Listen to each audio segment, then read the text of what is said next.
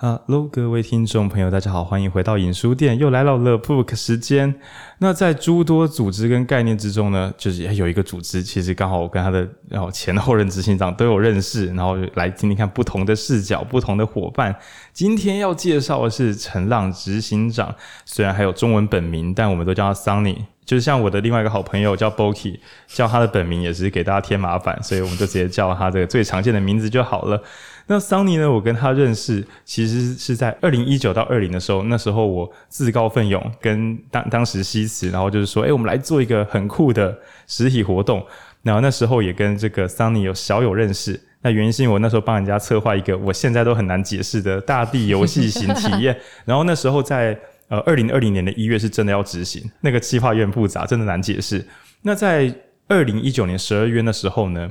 一切都还在控制之中的时候，那那时候我有做那个互动设计的工作坊，然后桑尼也有来。我记得那时候桑尼还写了一个很喜欢的感言，对，我记得那时候，嗯、对，最主要是我自己对于活动设计，它并不只是娱乐或消遣，我觉得它是可以带来很深层的感动或内容。这也是我长期对陈浪都有关注，是我觉得呃用体验这个形式来做深度探索，是我觉得我不是说这是一个好方式哦，我是认为这是唯一的方式。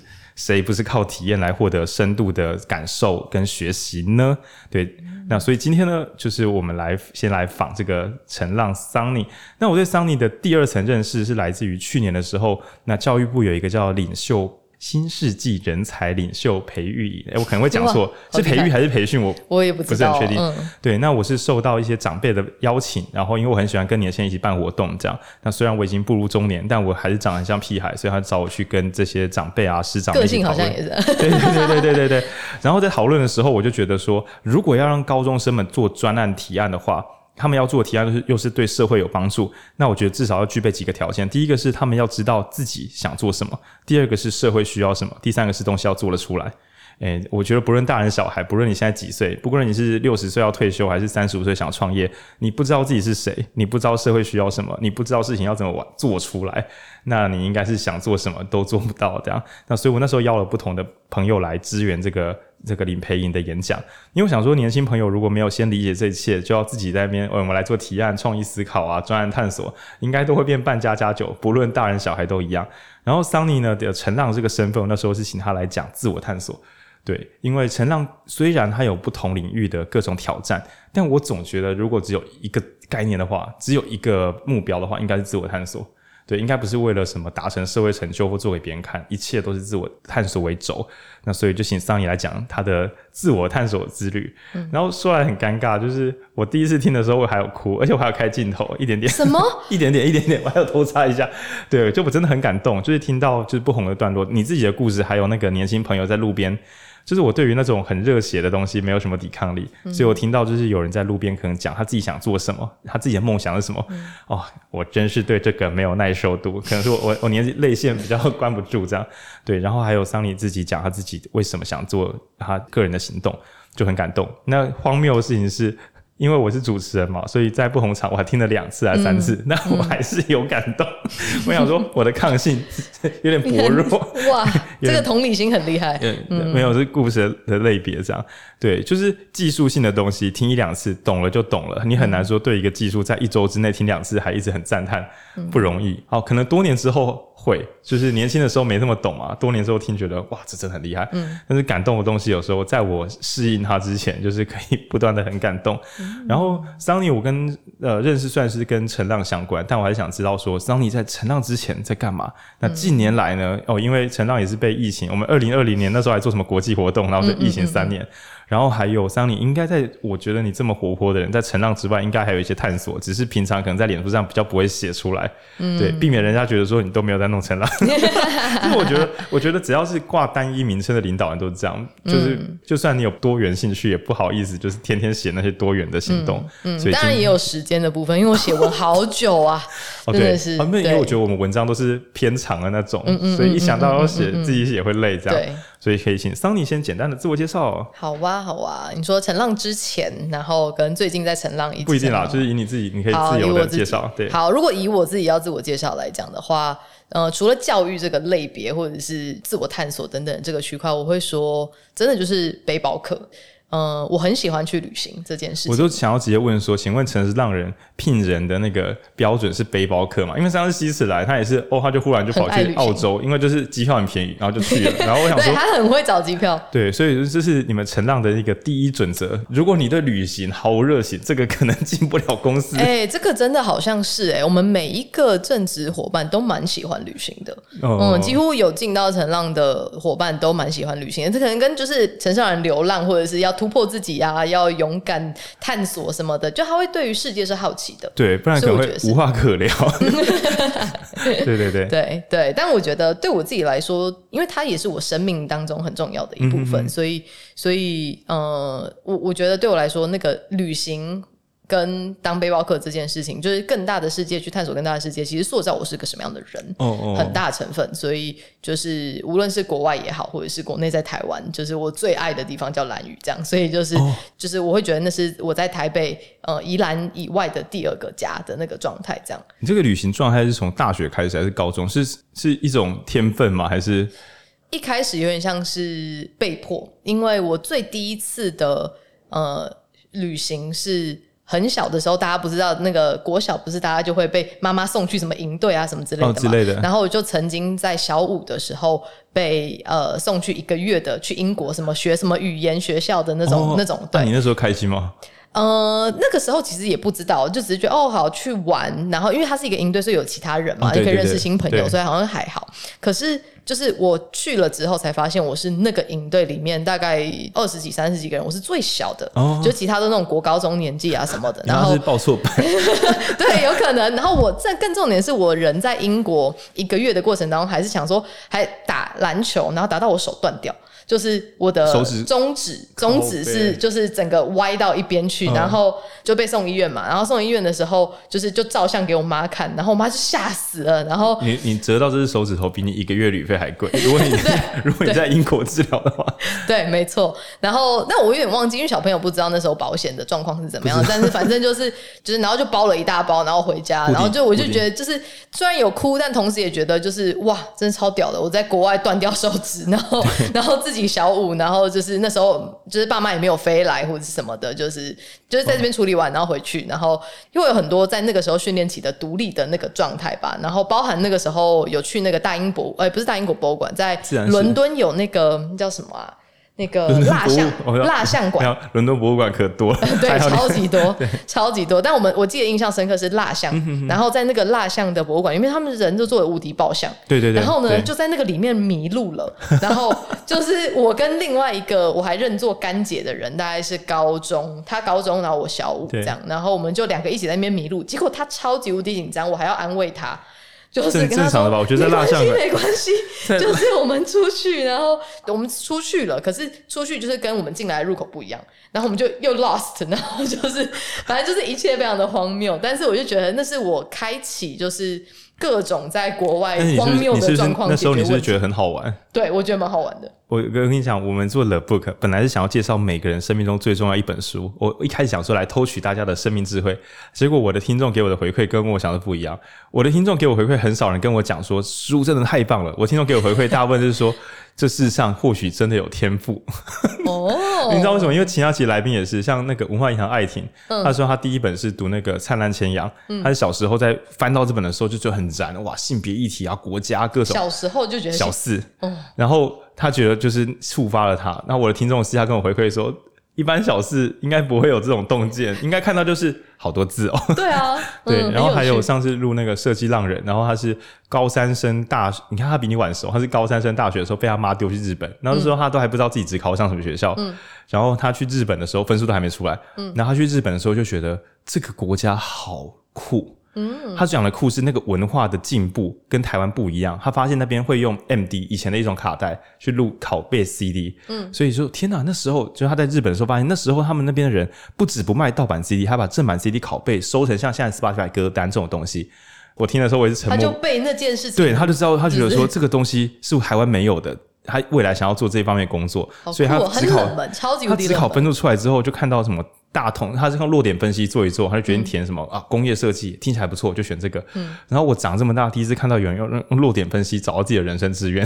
嗯，对。然后，但是更混乱的是，去日本的人这么多，应该也没有几个人去会在旅行的时候感受到文化的温差，然后决定这个东西是他想要让台湾可以看见的。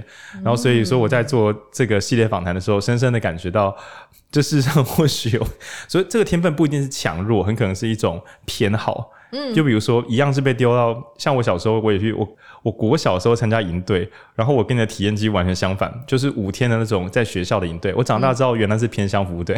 嗯，小时候的孩子没办法知道自己住在偏乡，嗯嗯嗯嗯、然后那时候我第一天选小队长，然后我就是那种很闷骚的人，嗯、就是我会不好意思，但我很想玩，那我就成为小队长。那其实只是因为我看起来就是炯炯有神，看着我队服，队服就选我。第二天的时候，小队服换了。那我们来常理推判一下，为什么会这么做？就是因为有五天嘛，啊，一个营队一个小队就八个人啊，嗯，所以可能对，干我超生气。为什么？那你还是可以小队当小队长啊？没没有，我不是小队长。第二天的时候就是小队长换人。哦哦，没有，事你不是说队服换人啊？没有，队服没换，但小队长换人。小队长就是我们一个小队有八个队员。然后我那时候就想说，我我做错什么？为什么要这样对待我？嗯，对，所以就是后来我参加营队活动的时候，我就变成我很想要跟大家一起相处，但是我很害怕就是不受大家信任。那导致于我自己做的活动，我就立志要开创出一个内向者也可以玩得很开心的活动。然后你看，一样是参加陌生活动，有人就觉得流浪真是酷毙了。然后像我就只能觉得，嗯、好吧，那我想做一个内向害羞的人也可以参与的形式。对哦，可是你看，很有趣，就算活动一模一样，每个人的直观感受，嗯、包括性格或什么的，嗯、其实我会觉得，也许性格就是你最巨大的天分，你就顺着它去操作。嗯然后不要硬去说什么啊，人家流浪很酷，搞搞不好你一出门就觉得很不舒服。你为什么不坐在家里面工作？为什么要流浪呢？嗯，有的人就是喜欢在家里。对对对对对对对。所以我我、哦、我觉得我每一集在访谈的时候，深深感觉到就是俗称的天赋，或是某一种怎么讲，自然性格跟偏好。对，自然倾向的牢不可破。嗯 就是说你不运用这个东西，实在是会蛮可惜的。哦、你看，如果你小时候去流浪的时候玩的这么开心，长大做一个不能离开办公室的工作，对，没办法，完全没办法，我不能当那种会计师，然后就只是坐在那。像我有个朋友，他也是像讲说，我们有个面店老板那个朋友，他一开始是他的招数，前九个月一天都没有休假去顾面店。那以我个人来讲，我很肯定我做不到。哇，对，那他也是他喜他喜欢去摆摊、冲音乐季，不干嘛？他也喜欢旅行，但是如果是要开一个店面，他进入这个形式的时候，他就会进入他的坚守模式。然后对他来讲，那不是一个折磨，那是一个他该做的事。所以我觉得听众朋友就是。你不止什么羡慕他人的天分，你感受一下，你有没有什么怪习惯？嗯、人家跟你不太一样，你最好是听清楚你自己是谁，这样。嗯、对，所以我很肯定，一般小朋友丢国外一个月，并不会这么爽啊。哎、欸，我那时候真的超有成就感的，我会觉得人家高中，然后还在那边慌乱，然后我带他，我可以这样，然后小五自己觉得是，是真的蛮特别的，对。然后就是桑尼，大家可以听说基本形象，嗯、除了城市浪人这个就是品牌之外，他其实本人应该说这跟真是人剑合一，就是你所你的组织跟你这个个人根本本来就是一体的内容这样。那我之前在看不同的资料，然后还有桑尼之前在那个领培营里面演讲的时候，嗯、还有我们家亮亮在整理笔记的时候，有提到桑尼都是说想要在世界用力留下痕迹，然后做选择。然后还有就是因为脾气比较冲，常常会产生一些质疑。然后以前的话也会被老师问，就叫为什么宝宝，就是你一直看一直问为什么，就你问题最多。嗯、我小时候曾经也想这么做，那是后来我觉得。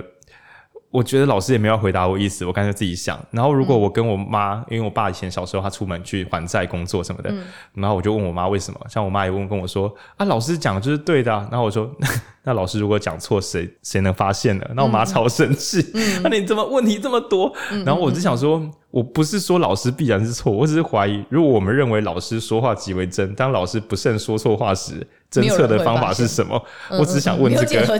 对对对，我只是。然后我妈就说：“那你要问大家。”那我就我小时候，我妈就我可能说什么：“你同学才不会这样想。”然后我就说：“那我问几个人？”就是我小时候就有一个 P 等零点零五的统计学概念。我就问我妈说：“那如果我问多少人，有过半同意我，你可以承认我的答案不一定为错。”我妈暴怒，好好笑。对对，但我我小时候皮归皮，但是就是呃很有统计的概念，很有样本的。然后我在别的集别的集有说过，说我怀疑是我小。小学，我妈把我丢图书馆，然后图书馆最漂亮的旧书是那个小牛顿，因为有很多书它旧到一个，我觉得它看起来不不好看。那小牛顿是科学杂志，嗯，就是很像科学人的小朋友版本。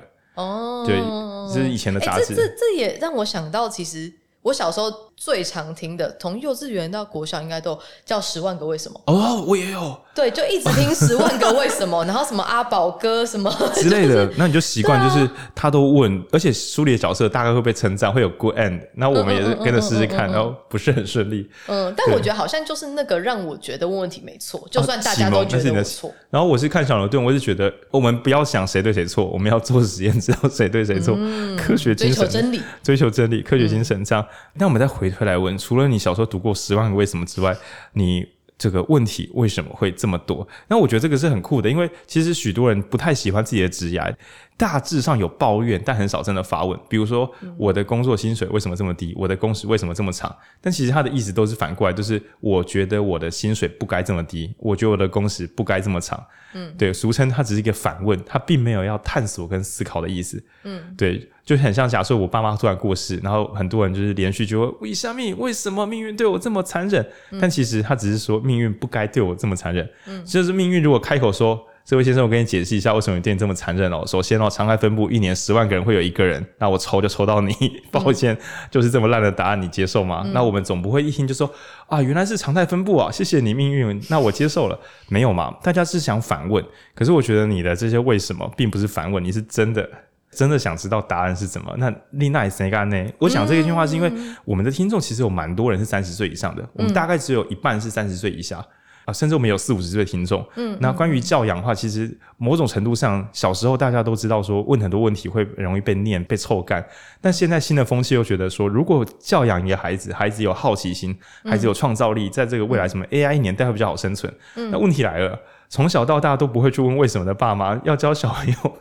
嗯，反过来说，他也是这样顺顺利利的长大，那甚至有不错的职业、不错的薪水。但是至于要怎么教小孩成为一个好奇的人，或是好奇的人脑子里到底在装什么？这可能是个谜团。嗯、所以，哎、欸，我必须，我刚边听你在讲，呃，先回答你这个问题，就是好奇的人脑袋里面在装什么？我觉得他必须要有小孩子的个性，哎，就是我是个很喜欢当小孩的人，哦、我很喜欢跟小孩玩，哦、我也很喜欢陪小孩当小孩。OK，就是我觉得当大人，当大人有好多的框架，当大人有好多的复杂的东西要去考量，嗯哼，就是我是。就是在我们家庭里面，那个大家庭，我回到宜兰啊，或者什么大家庭里面，嗯、其实我是孩子王，就是会跟侄子侄女们就是狂玩，然后趴在地上爬来爬去，然后什么各式各样的玩。那你会在现场的时候说：“各位过年的孩子们，我准备了挑战赛。”然后没有，我倒是没有这么做。对，我给你任务，我给你没有，但是但是就是就是会在这个过程当中，其实是很享受。用孩子的视角去看待这个世界的，嗯、很多事情是新奇的，很多事情是哎、欸，我不知道哎、欸，为什么会这样？嗯，就是我觉得那个好奇心的本质是没有一定要怎么样啊，就是大家不是常常说最最通俗的可能讲法是小时候都很有想象力，然后长大越越大就越没有想象力，然后天空就一定是蓝色，就一定是怎么样？对，可是天空其实可以是为什么不能是绿色？为什么不能是云林六轻天空有一阵是红色的？对，没有没有看。对，对，但是但是但是，我觉得重点是在于，当你看到一个状况的时候，哎，你不知道，对，就是一定会有所有事情是我们不知道的。比如说你喝红酒好了，你现在三十几岁、四十几岁、五十几岁，一定还是有你不知道的事情。然后那个你不知道的事情，当然我觉得兴趣有一点点。如果你真的完全没兴趣的东西，你也不会去想它为什么会这样。哦、可是如果你稍微对它有一点点的好奇、一点点的兴趣的时候，我觉得小时候如果回到爸妈要教养小孩的话，是所有的事情都可以。都可以是好奇的，都都可以去问说，哎，小朋友如果问为什么，那你要干嘛？不是教他，是哎，对啊，为什么？就跟他一起为什么？对啊，就跟他一起为什么？然后，然后我觉得，如果如果我是爸妈的话，我现在是没有小孩，但是我觉得，如果我有小孩，我会就问他说，哎，对啊，你觉得为什么啊？我们一起去找好不好？还是哎，你可不可以帮我找一下？我现在就是我工作很忙啊，或者什么的，可是我也觉得很好奇，我也觉得很奇怪。你觉得为什么？对，你觉得为什么？然后他就会自己去忙。然后自己去、哦、去找出一些他的答案，那答案对或不对不是重点，而是他在寻找。然后接下来问孩子：“那你怎么知道自己是对的还是不对的？”哦、然后于是他就开始练习从发问、探索变探索自己的检核机制。对 然后这个孩子并不知道他在做一些大人都弄得很头大的、很复杂的工作。没错，但就会养成一个习惯，有这样的思维。我觉得，对对对，嗯。然后让我想到说，你刚刚讲这个状态，在我我的幼年形态，那个这个字被叫做给小。你有听过这个、嗯、这句话吗？我阿妈有时候也会这样讲。就比如说，爸妈说：“哎，这个红酒很贵。”然后假设你十八岁，然后你就问说：“啊，贵就比较好喝嘛？”然后大家就记得给他写考。没有，那你可能是问说：“贵如果变好喝的话，那好喝是怎么界定出来的？嗯，对，就是好喝的那个。好喝的，比如说第一名、第二名、第三名，他们各自我们是在比什么？嗯，然后有没有例外？你是探索这些事情这样，嗯，然后你甚至并不是说，说不定贵的酒很烂了，你连这个都你没有批判之心，你是，而且，嗯，我觉得像我我我应该是批判多一点，探索少一点点，我很喜欢反问，嗯，然后再找答案，嗯，但是真正的探索可能是更不带成见的。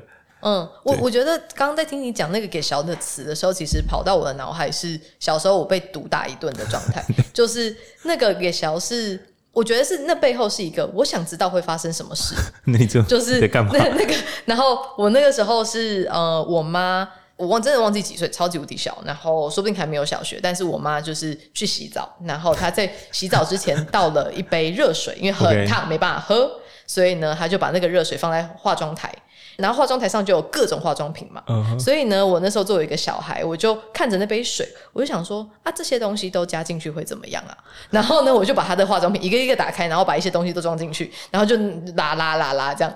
然后呢，结果我妈出来的时候完全不知情这些事情发生，所以她就拿了一口水，然后喝，oh, 然后就喝进去之后，然后啪吐出来，然后整个喷出来之后呢，她想说发生什么事？然后后来后来意识到就是哦，好像是我。有一个在玩，然后呢，然后把这些东西放进去，然后他那个当下其实非常的难过，因为他那个当下。那个当下，还想说：“我的孩子要害我，我的孩子要毒我，然后是什么的？然后呢，他就他就很难过，然后一直哭。然后后来我爸下班回来，他就跟他讲这件事。然后我爸也超生气，他们就自己联想到说，这个孩子就是我爸那时候是拿铁尺哦，拿铁尺，然后打我屁股，然后一直打一直打，打到铁尺断掉，真的断掉。然后呢，我还印象很深刻的时候，那个时候他边打边讲说：你怎么会去学电视里面那些坏女人？你看八点档看太多。”你看阿妈那边看那些坏女人的东西，这样子，对对对，对，就以为我要当坏女人。可是其实殊不知，我真的完全没有那些想当个小小科学家，小小化妆品工程师。全部加起来会发生什么事？它会爆炸吗？它会怎样吗？还是我不知道啊？就是如果我把七个颜色的化妆品混在一起，会变成白光吗？对啊，我就是很好奇。然后，但是这个就会是所谓的给小。这。对对，我一直很难开脱说，其实这不是给小妈的，这就是给。对，应该是我觉得给小跟好奇心，它根本就是同源，只是它的发挥方向。比方说。好吧，如果我们真要界定恶意的给小，可能是不管他人会不会受伤。可是其实这是我们后天界定，嗯嗯嗯，因为孩子根本就连那会不会受伤都无法鉴别，嗯、他没有犯意，所以他就算伤人，他很抱歉，然后是他是过失伤害这样。对，但那实在是很难分辨，因为大人有逻辑，在大人的世界中，谁会没事把化妆品拿去做一波融化？嗯，但其实我觉得那是有限的大人，因为在无限的大人眼中，他会心想。这个孩子该不会想当化妆品工程师，想知道各种化学染料在高温之中的变化吧？嗯、但我说，那表示是一个思想很开放的大人才可以在这瞬间不这么想。嗯、那所以我反过来说，我只能推论是你爸妈那时候也有看那些连续剧，所以他知道女人们做什么。因为他如果没有看的话，他就会觉得他就是一头雾水，嗯嗯、甚至会想说谁为什么？化妆品为什么会掉在水里？发生什么事？嗯嗯嗯，对，就表示其实是大人的俗称的鸡母。这也同步，嗯，再说我是个非常诚实的，因为我在辣，我可以不承认，我可以不讲这个。哦，对 对。可是那时候你有没有很想解释为什么？还是啊，我知道你那时候觉得把这个东西放进去里本来就会被打，虽然你还搞不清楚为什么，你不知道其实是动机使你被揍，而不是结果而已。我其实真的有点忘记，太小了。我那时候有知道会被打吗？那应该是你小学对于科学实验的探索之心比法学研究的探索还多。因为就是法学，你就研究为何我就算做这件事情，但我值得被这样打吗？嗯、比例原则是什么？懂懂懂懂懂懂。就是有恶意的小孩跟没有恶意的小孩都会被一样痛揍的话，那。这样子没有恶意的小孩，不是相对来讲是不划算的吗？对，还比较亏这样。对对对，然后爸妈如果送一跟没送一都会别一样痛揍的话，那这样子根本就是我反悔也没有用，承认自首跟不自首都一样。那我干嘛自首呢？对，那表示你小学对于法学的热情没有这么多。好 好笑。我小时候好像是偏这边一点点的，真的哦。就是我如果被被打，我就小时候不是我小朋友说。那个人旁边那个朋友，小朋友被打，他也要被打，他也，他也有讲话。对，所以我觉得，大家如果看到小朋友做一些怪现象的时候，你不要急着说他不好，你要想他有天分。这个小孩子他是爱狡辩吗？还是他喜欢分辨道理？这个小朋友是喜欢给小乱做实验吗？还是他对于事情的对跟错，他不是用讨论的，他是用实物论证来看，眼见为凭。然后有些人喜欢读书，是用脑子探索；有些人觉得要出去玩才算。他其实都已经显现的，那是某一种。那就是天分。大家不要把那个东西抹杀，再说我怎么没天分。嗯，嗯对，对对。但你真的给笑，这真的有夸张。OK，那我看之前你在采访的时候，还有讲到说，你本来跑去那个国外去留学，然后跑去在美国那边去当那个为台湾啊，台湾是 TFT 嘛，嗯、那边是 TFA，就是为美国而教当老师，嗯，还参加教育团体，然后还带墨西哥学生带着带着，突然又觉得不对，不行，要走这样，对。感觉起来你都在做自己想做的事，但怎么做一做又不做了？你是不是跟当代年轻人一样，在鼓吹大家当一个要怎样就怎样草莓族？就你问题最多。嗯、哎呦，很很很很那个那个反问出来那个反问出来。对对对，为什么为什么为什么会这样做？我觉得我鼓励的事情是根据你的心去做决定。嗯、即使我知道我在我在大二的时候发现我想要做教育，然后即使我知道我要做教育，但是在不同的阶段，然后经历不同的事情之后，你会发现，哎，我的想法稍微有一些变化，有一些不一样的那个状态下，我觉得是，我觉得是那个那个状态告诉我的心，告诉我说，我必须要离开，我必须要，嗯、虽然我还不知道原因，有的时候我是不知道原因，甚至也不知道下一步，对，甚至也不知道下一步，但是我会觉得，如果我的心告诉我要这么做，我的就是我很清楚那个声音是这样，我就是 follow follow 之后。那个那个开展出来的东西会让我更快乐也好，或者是让我有新的可能性也好。嗯、就是你如果回到问问题这件事情的话，我觉得他会有一点回到说，我问我自己的问题是，嗯、呃，跟你刚刚说的哦，为什么我这个工作就是薪水这么糟啊，或者是什么什么之类的那种问法不一样。一样对，就是呃，我的问法是，我会去问不是怨天尤人型的问题，而是我要什么？对。我会，我会，对，就是对我来说的快乐是什么？或者是，比如说我在做教育，我会不断问我自己，我做教育到底最后要做到什么？我做教育为什么？对，要什么？对，就是我觉得它是更。核心一点、更深层一点的问题，对，很像有些人开店，他一开始想要呃比较自由的有一间自己的店面，但等到他真的品牌好了，赚到钱了，嗯，所以心里空空的，他问自己为什么啊？嗯，原来我要做的是挑战我自己的生命。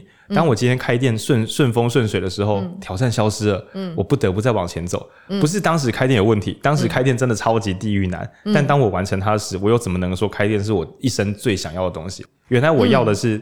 找自己探索自己不会的东西，而且而且我发现它好像它会结连接到自我觉察的面向，oh, 就是开店只是个形式，对。或者是我加入成浪，或者是我加入任何一个地方只是个形式，对对对，就是呃那个终极的目标，甚至你会你会问到我，我是个就是很喜欢问我自己这些问题的人，嗯、然后我甚至会问我自己，那我做教育，好，我加入成长，我成为执行长，那。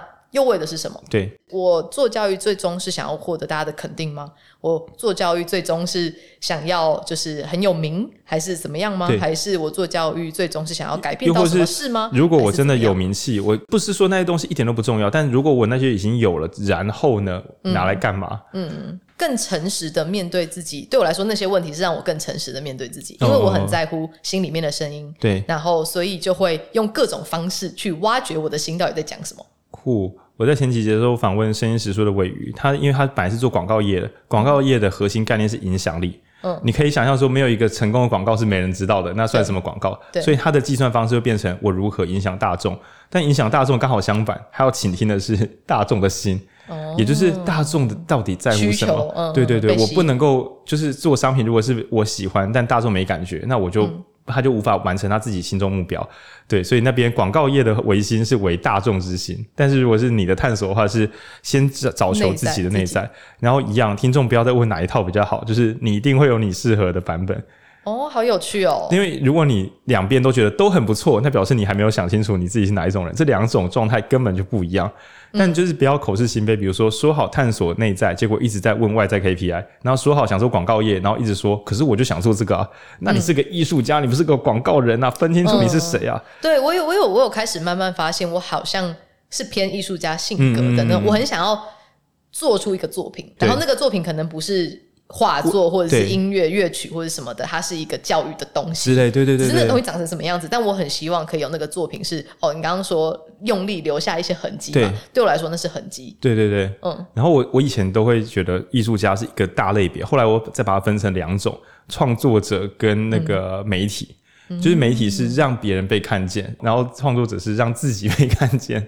我之前访那个设计浪人，嗯、他的文笔很好，但他是说他就是一个不完整的设计师，因为他没有做出自己的作品，嗯、但他觉得他的才能是写出他人的作品，让大众看得到。所以对他来讲，你可以说他的作品是文章，但其实他会说没有没有，文章是他介绍别人作品的工具。所以对对对，嗯、表现形态。如果觉得在访谈大家的时候，我又可以分出更多的完全不同的支线。好有趣、哦。它乍听是职业别，但其实比较像是自我呃认同跟定位的分类而已。那、嗯嗯嗯嗯、它只是刚好在社会上会叫做被叫做某些工作，但其实不是那么重要，是你的内心分类。嗯、我自己是比较偏内心分类那种，反正工作会一直换名字，嗯，但内心分类我觉得都不太会换。这个人这辈子终极在追求的，对，所以我觉得像你刚你的问为什么跟你的流浪原则上是一体的，因为喜欢流浪的人十之八九是对于不熟悉的环境是，反而是不熟悉的环境还比较快乐，有趣的，嗯、对对对，然后反而是如果重复下去的话，身心就会受创，嗯，但如果有些人是喜欢稳固的，看到东西有累积，嗯，踏实感什么的，那那些人如果遇到一直遇到未知可能会觉得心慌意乱，觉得。好好没有办法掌握些什么，嗯、所以就是大家千万不要听到每一本书都说这就是我，这太棒了，干你一定没在想，对，侦测一下，就是技术有用，跟那是你的真心，那是你的核心是不一样的。嗯，就是内向的人可能也会学外向的演讲方法，但不代表内向的人就一定要成为一个很靠演讲为生的人，有这个技能跟仰赖他成为自己的人生轴心是完全不同的事情。嗯嗯。帮桑尼补这个，我觉得你的问为什么跟流浪应该也是一体成型的，某种程度上，因为它跟好奇心是一体成型的。对，你是借由问的问题，让你又可以深涉险境，再跑进去那里边看到有什么，嗯、你根本是借由探索来。增加自己的乐趣，挑战自己啊！对啊，对，对啊，对我来说，那个是就是我是一个很容易挑困难的路走的人。对，所以我觉得听众也是要抓抓自己的内心状态。如果你本身喜欢挑战，然后你的工作虽然稳健又高薪，你也未必会快乐。那反之，如果你本人对于可掌握，这是你幸福感的泉源，你就不要去学人家什么，我要自我挑战，我要去陌生的环境，嗯，就是搞清楚自己是谁。对，嗯、然后呢，桑尼在陈浪，哇，不知不觉。第五年，然后二零二零刚好我们那一那一场我活动做完之后，应该就换疫情爆发，换、嗯、你当执行长。对对，然后现在二零二三也是当三年，嗯、然后我看资料看起来好像踏入广义的教育圈已经八年了。嗯，对。那城市让人，如果我们一言以蔽之的话，我我记得官网是这样写，就是希望大家可以找到自己的使命。嗯嗯，对。嗯嗯嗯、那好，陈浪叫大家找自己的使命，所以。我可以粗糙说，陈浪的使命就是叫大家找到自己的使命。如果我的逻辑推论没有错的话，但就你自己的性格，还有你自己的观察跟实作的话，你觉得城市浪人这个组织对的使命是什么？嗯，在我讲那个之前，我必须说，就是他一定带有主观对的状态，在在在在讲这件事情。然后，所以在前面的脉络之下，我会认为陈浪的使命不单纯是。协助大家去找到使命，哦、而是呃很特定的是用流浪这件事情去帮大家找到。这边讲流浪应该是原始的生命跟生活中没有接触过的东西。可以这么说，或者是透过踏上未知的旅程。踏上未知旅程，对，因为对，因为踏上未知旅程不全然，它可以是物理上的，也可以是心理上的。对对对，嗯、坐在自己的房间里面，在十二点之前写一封自己的遗书，它其实也是一种一种剧烈的远行。嗯，物理状态的流浪会更容易让你进入状况，你更不需要做想象投射什么的，就直接进入陌生之中。所以借由陌生状态，让人们找回自己是谁。嗯，把你放在未知的情境里面。呃，让你去体验或经历各种情绪。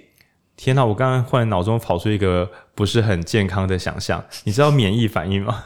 免疫反应 就是我们如果跌倒啊，或者是手割伤，就会我们就会化脓或干嘛的。对，就是一个身体啊。如果小时候你把一个孩子放在无菌的空间里，长大之后免疫力就会变超级烂。对对对，因为他小时候他的胸腺、T 细胞就是一些免疫系统完全没有战斗过，他身上的。免疫经验值是零，导致它长大之后，哎，猫猫狗狗的毛啊啊过敏，快死掉这样。嗯嗯嗯。对，然后我觉得是我们的传统教育历程弄得不好，就会变成免疫系统低落的心。嗯，就是因为我们一直跟你讲什么东西是安稳的，是对的。然后如果家长又很担心我们受苦，就会希望你。找安稳的工作就好，大公司或公务员，是因为避免你受到社会的混沌伤害。嗯，但是当社会变化太剧烈的时候，如果这世上已经没有永恒永固的东西。那这些失去免疫力的孩子，在长大时就会不断的问说：怎么会这样？嗯，这个怎么都这样？跟我们刚刚那个，哎，这为什么？那个给小感一点都不一样。他是很怨恨的问说：这世界为何这么难理解呢？那但是同时有另外一群人觉得，这世界怎么那么难理解呢？对，嗯，靠一样的混沌世界，有些人觉得是游乐场，然后有些人觉得是噩梦。嗯，对。然后我觉得就是这个成长比较像是。我觉得像疫苗，嗯，真实的世界真的是混沌又难解，有时候你也未必受得了。那我们打开一个结界，你可以在这里面体验一下未知是什么。嗯、那当然，如果你受不了结界结束，你还可以回到日常生活。但说不定更多人会是在这个疫苗里面知道说，原来我可以抵抗陌生。嗯，原来我以为我不能理解、不能接受的东西，会让我认识更深层的我自己。嗯，然后这个信心一旦有之后，遇到真实世界的各种混沌。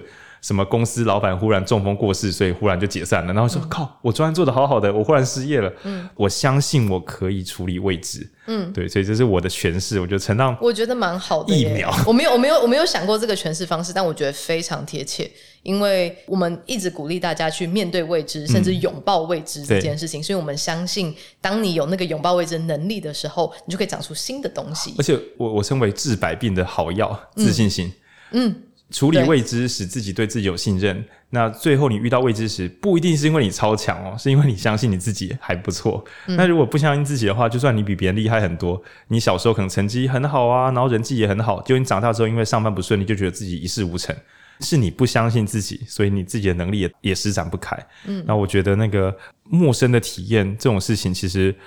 在一个充满未知的世界里面，大家最好没事去未知走一走、踏一踏。嗯，我、嗯、我觉得会蛮好的。曾经有一个呃大学教授写过一本书叫《野力》，我觉得蛮好的。野生的野吗？野生的野。所以就是我们也蛮认同的一件事情，去长出那个野力。嗯嗯。就是面对，也就是会有各种你根本想不到的情况发生。对对对。但是你长出这个力量去面对这些东西。对。嗯。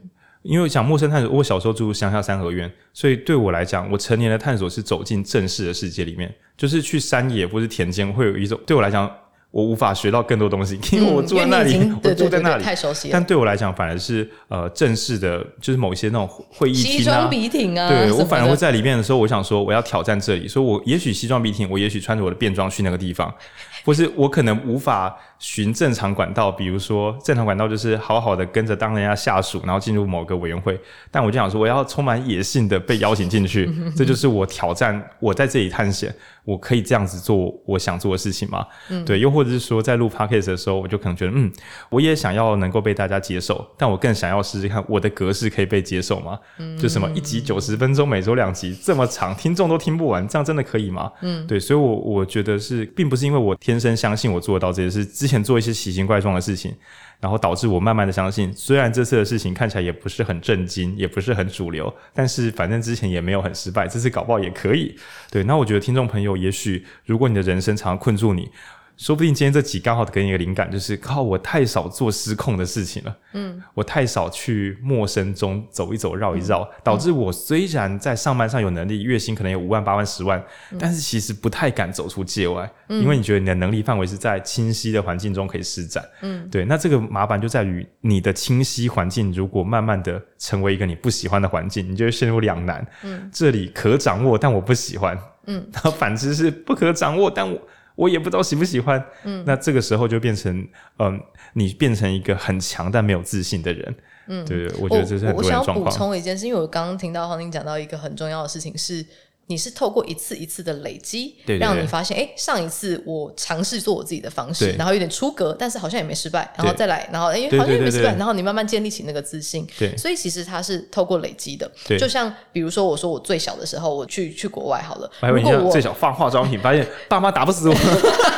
哎，没死没死，打不死的蟑螂这样。但是没有，我是说去去英国的时候，假设我的经验非常非常的差，对，那它可能就会影响这件事，就是就很像你每一次尝试面对未知，尝试去解决问题的时候，它都在就是哦，你的正负正负正负，然后慢慢慢的累积起来，总和应该还是要是正的，不然对，总和是正的的 那个状态。所以我觉得是，如果你现在是个你没有那么多踏出去面对未知的状态，也不要一下子踏很大，因为它的那个失败率也会很大。哦，对，就是你可以。从小小的东西开始尝试，比如说你从来没有跟陌生人讲过话。成长挑战赛第六，成长挑战赛，对对对。但是，但是我觉得可以先从身边的事情，身边的事情是你假设你平常没有没事跟陌生人搭话，那你就开始去跟陌生人搭话，聊天一些东西，或者是如果他这个门槛又太大了，对，那比如说。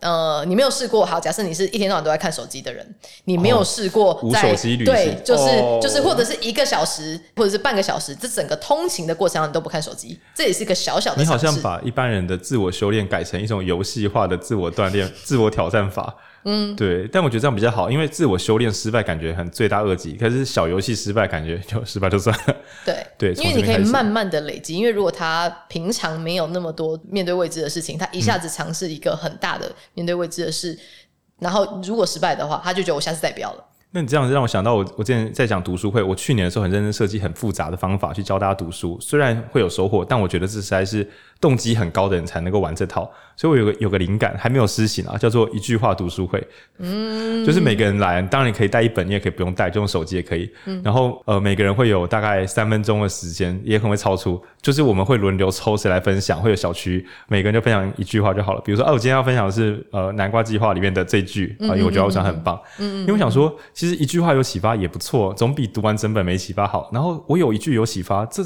很糟吗？我一定要读完三百页吗？我我就刚好翻到这一页，他就有打动我啊！我也这样不算读书吗？嗯、但我我想这个跟桑尼讲呼应，就是说很多人想说我要成长，我要阅读，我要思辨，一口气就是拿一些经典巨著开始开干。然后我想说，你要不要先试试看？读一个句子，有你的感触，说出你自己的话，因为你本来根本没有这样做。然后你也不要一开始挑挑战什么啊日更，嗯，你要不要先随机的有就好，然后再慢慢堆叠。尤其是你定目标定太浮夸，到时候失败，你又说啊，我果然是不能改变自己的人。嗯，但事实上是你设下的难度是正常人都做不到。嗯，然后就会有自己的那叫什么 self fulfilling prophecy，对，对，那个中文我不知道是什么。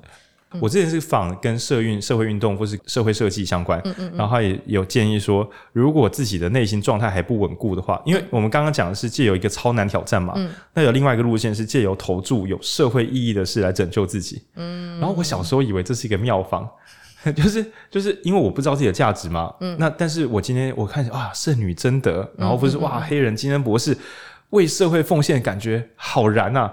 但是，就是一些做社运的朋朋们都讲说，尽量在身心很健康的情况下来付出，不然最后会产生不公平感。就是你你你想要找回自己，结果你把注意力放在外部世界，这一定会出状况的。对对，所以大家。与其说量力而为，不如说陌生的领域，我们就小步小步的走。嗯，那也是因为我们都知道自己的陌生领域探索，或是某一种抗未知的能力都不够了。嗯，因为我们知道自己对于未知的抗性有限。嗯，所以在面临未知的时候，一定要小剂量、小剂量的测试。嗯嗯嗯，对，因为大家并不是缺乏什么业务开发的能力、做企划的能力。嗯，大家真正缺乏的是。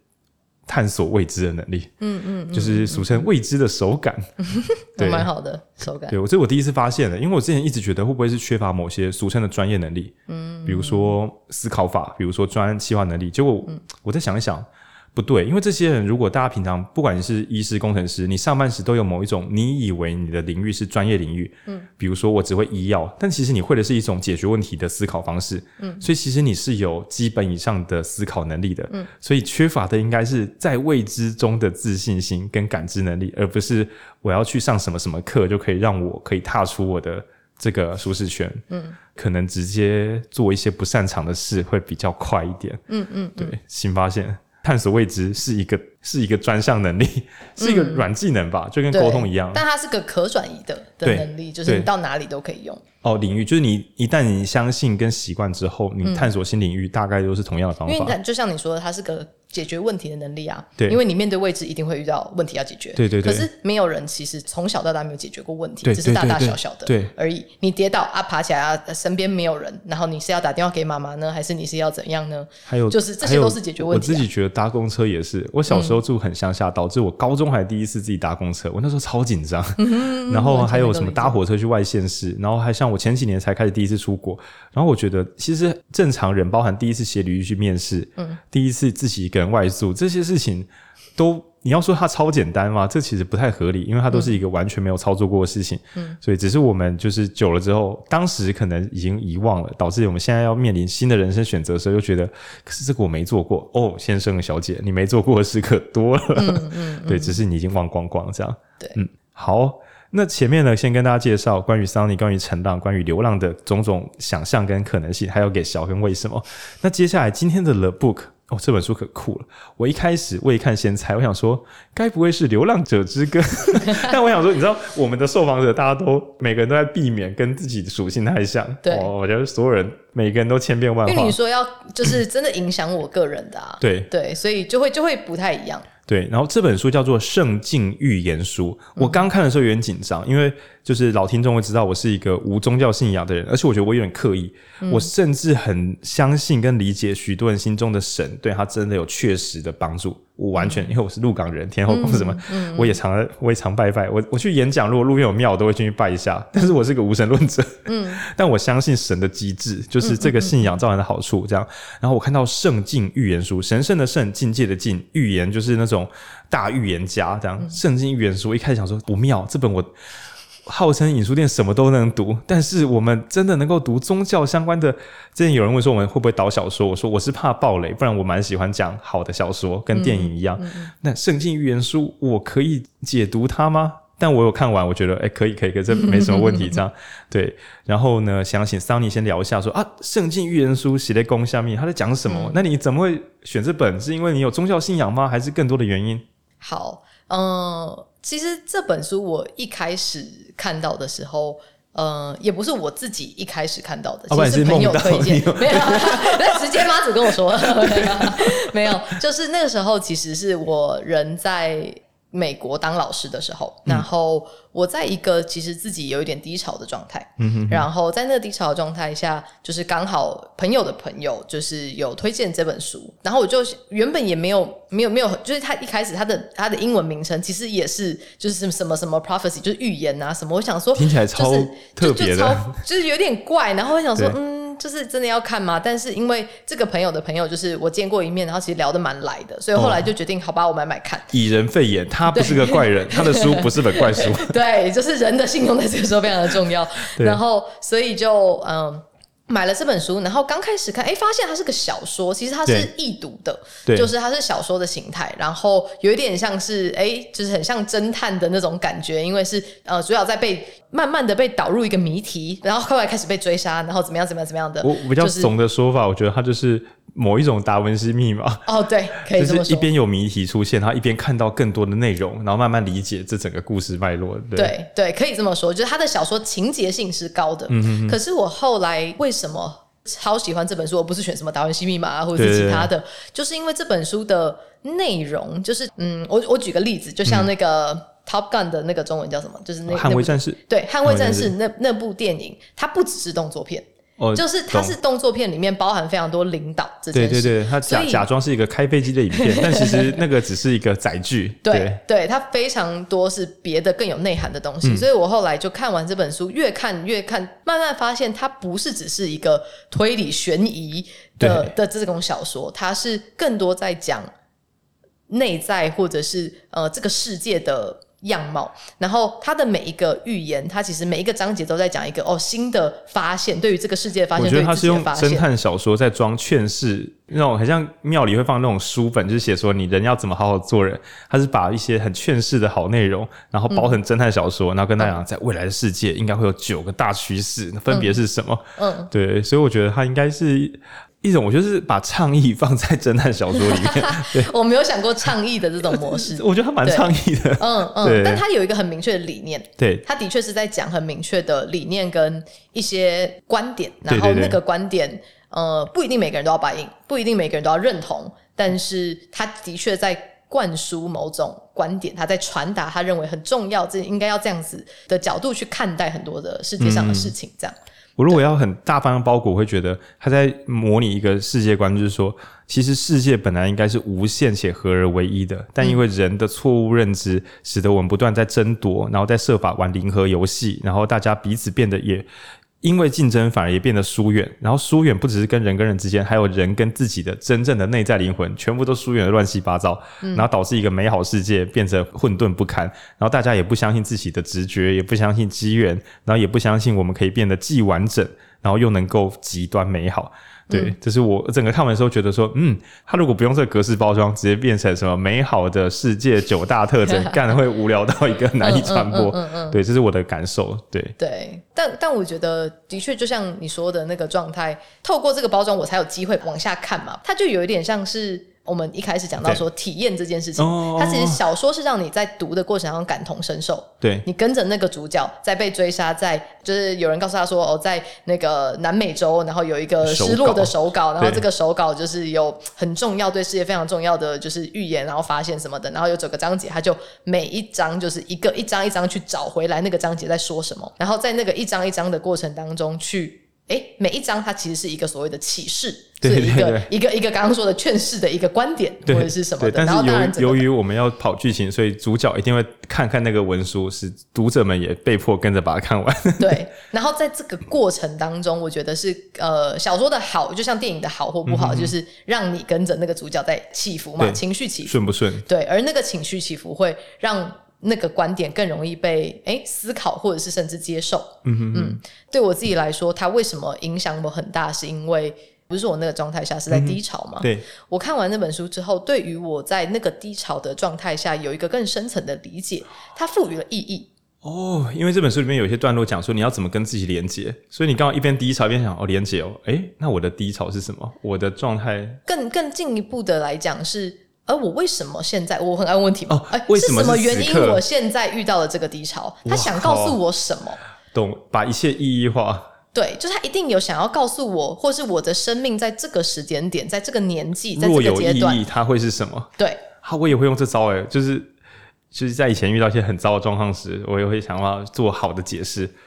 主要是因为我觉得这是最轻松的方法，而且它会让痛苦更可被承受，升华，俗称升华。对，对，没错，就是因为所有的痛苦，只要你赋予它意义，你就可以撑过去。对，但我在别的集数有开玩笑说，就是在讲经济跟政治的时候，会讲就是人民如果过太差，就赋予人民生活意义也是可以的。不然你是看对，话倒过来用使用，这样独裁者的 mega 进化，这样不太好哦。但是我们自己出一点状况的时候，嗯，如果我们真的不希望自己的苦难毫无意义的话，嗯，那你自己去编织这个意义不为过，对，嗯，也没什么问题。而且我觉得是我有点忘记，是我原本就有这个性格，或者是这个观点，嗯，又或者是可能看完之后强化，其实强化了，就是很大幅度强化了这件事情是。呃，我开始看待所有的事情，是我相信每件事都有意义，我遇到的每个人都有意义。我今天来这里录，为什么来这里录？为什么在这个时间点录？一定有意义。虽然我现在不一定知道，对，我有可能现在根本不知道。可是过了五年，我回来看，我就会发现，哇靠，这这一集真的后来促成了什么？靠，理论上我的我的常态状态我是反神秘学的，但是我的人生工作上时常使用神秘学引导自己。嗯，对，就是我认认为只仰赖。不可知的东西是一件随机且危险的事，但每当我遇到一些后来回头想那些真的很顺利的事，都蛮没道理的，嗯哼，都都都很像抽到的签一样，对。然后因为这本书里面的故事，它隐约在提倡一个观念，就是一切都有其安排，所以。嗯身为一个反宗教者来讲，我就觉得糟糕，这有那种神学性很重，就是一切都，嗯、因为我觉得一切都有安排，那不就是否认我的自由意志吗？嗯、是啊，我知道很多的时候会会有这种，那我努力干嘛？啊、反正我怎么做，反正是但是你听起来是你借由这些引导来发挥你的自由意志。我觉得他是用另外一种观点在看，说是每一件事情他，他他是。被安排，可是你也可以选择不去 follow 它。对，对。可是你不 follow 它，你的生命的前进的速度就会慢一点。对，因为你一直在否定这些不断给你的线索。然后，嗯、呃，我觉得这跟我对于自己的自我觉察高，或者对于很多东西的觉察高是有关联的。因为它里面第一章节讲到的一个很重要的事情，嗯、我记得是第一章节还是第二章节，有点忘记。他在讲的事情是你要注意。你要觉，你要 pay attention。第一章是机缘，就是你要感受得到那些巧合，你要看得到。对，所有的巧合都不是巧合。就是我我我其实蛮相信这件事。如果我们从统计学，或者我们之前读什么真雅各城市经济学，就是没有真的没这么多巧合，很多是反复，很像是那种呃，我们讲那个随机分布曲线。嗯，它哪里是随机？你丢几次都长这样。它只是名字叫随机分布曲线，就是一堆钢珠从上面洒下来，然后会变成一个中型曲线的那个堆叠。就是数学上就很像说我们，嗯，我知道，就是就是那个分布的状态。如果我们随便胡乱，就是说啊，那就随机的啊。但是对，那是随机的，但并不代表这个图形每次都会不一样。抱歉哦，这个图形就是长这样。嗯、所以所谓的机缘，就是你是否看得出这世界有什么小暗示发生在你身边。嗯，那我们今天不要讲那么玄学，就是今天假设你喜欢做生意的话，你发现你家附近，你每次买饮料都觉得好好远哦，然后这时候你忽然心中顿悟，这边没有饮料店。但是我很想喝饮料，我很奇怪，还是这边刚好需要一家饮料店，嗯，这个也是一个机缘，就是你不要只是、嗯、啊，我就爱喝饮料，我这有什么重要的啊？你最特别，你最想喝饮料啊？你看这边人口有多少？会不会是一个没刚好没人发现？为什么没人发现？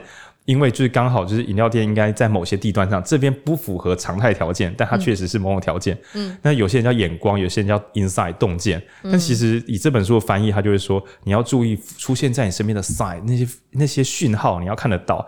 那我会觉得，也许你不一定有宗教信仰啊，像我一样，但是我非常相信，你如果看不到那些放在你眼前的东西，那你就什么都看不到了。嗯，是是那件事让我开始去更注意。身边，他甚至在里面就是夸张到，虽然我没有到那个地步，但是他夸张到说，你看到什么数字，什么数字一直出现，哦、什么六啊，对不是要你去签六合彩，而是什么乐透干嘛的，只是说你一直看到那个数字出现，然后那那代表你为什么一直看到它？好奇怪哦，你一直看到它，一直看到它，它未必是外部的随机性上升，是你的注意力在提升，你怎么会注意这个呢？对，然后那有可能那个六或者是那个十二，那个什么，它就会。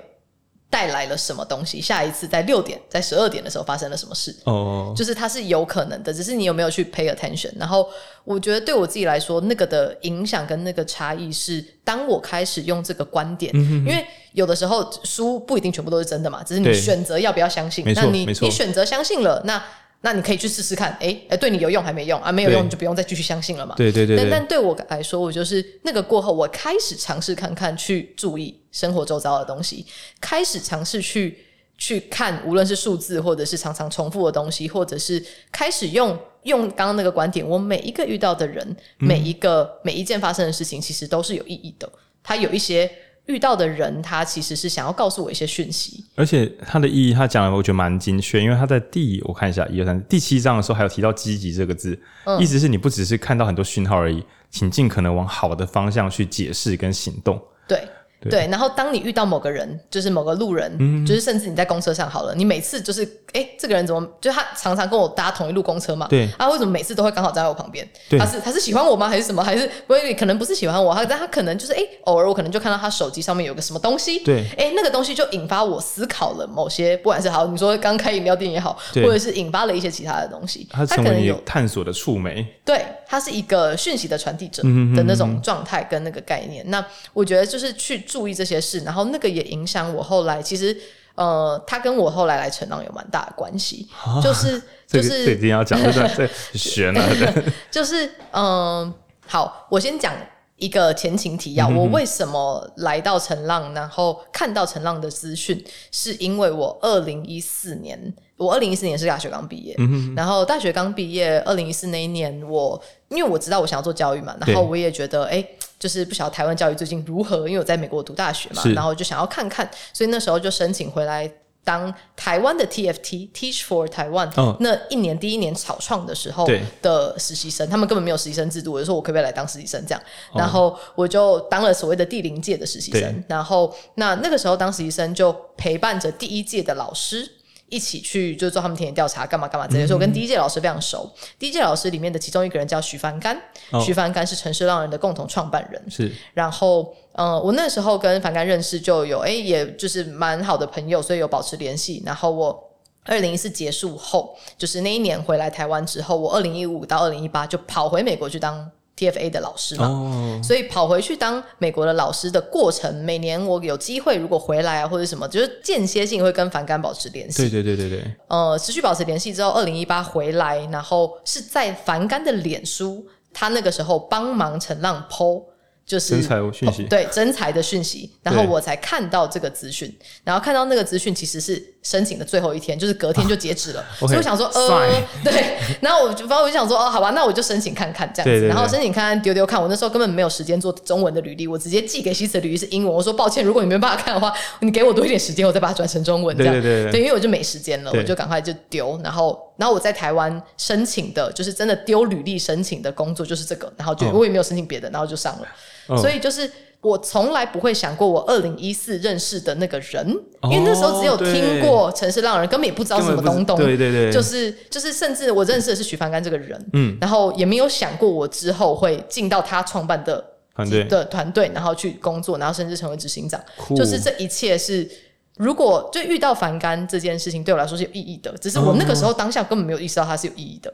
可是我保持了那个联系，对，然后后来才有这件事情。天啊！然后这是这是第一件事，对。然后第二件事情是，当然我今天回台湾跟反感没有关系。我回决定回台湾这件事情是在我第三年当老师的时候，嗯，在美国。对，那时候在美国。可是我第三年当老师的时候，其实是加入一个创新的教育团队，嗯、是带学生们。刚刚你说到，哎，我带这些学生到国外，所以我们在泰国住了三个月。对。然后在泰国那三个月的过程当中，其实跟学生就朝夕相处，然后二十四小时嘛。然后听起来超流浪的，这个你有什么不满？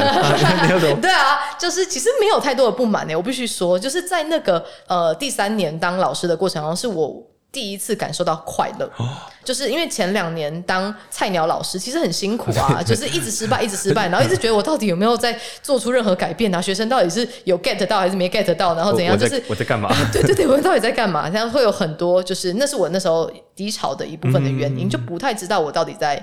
做些这这些事情有没有意义？然后会不会对学生真的有帮助？等等的，会很多自我怀疑。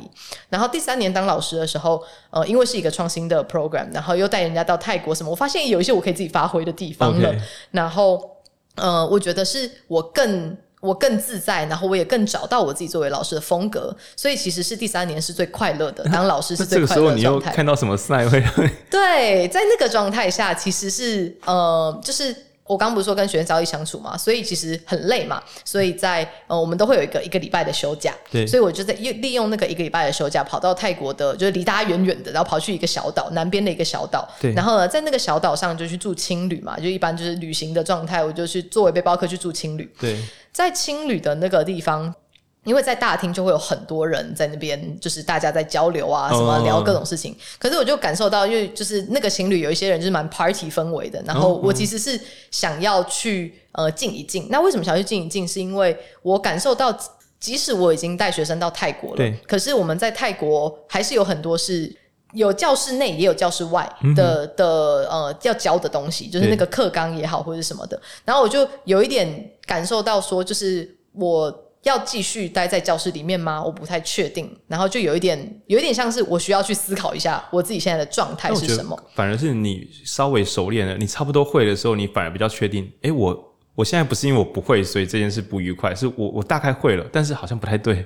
对，会有一点感觉，就是我每天进去教室里面，教室还是有教室内的限制，对对对对，就是，但是因为我带学生到泰国嘛，然后就看到了教室外的，好像有可能性，哦，就是就会觉得说，因为我们那时候有带学生直接住在寄宿家庭啊，什么什么，我就开始发现，其实那好像才是我更有兴趣想要多做的。可是如果一直待在教室里面的话，其实是相对困难。就算你把教室这套练得很精通，也不是你要的。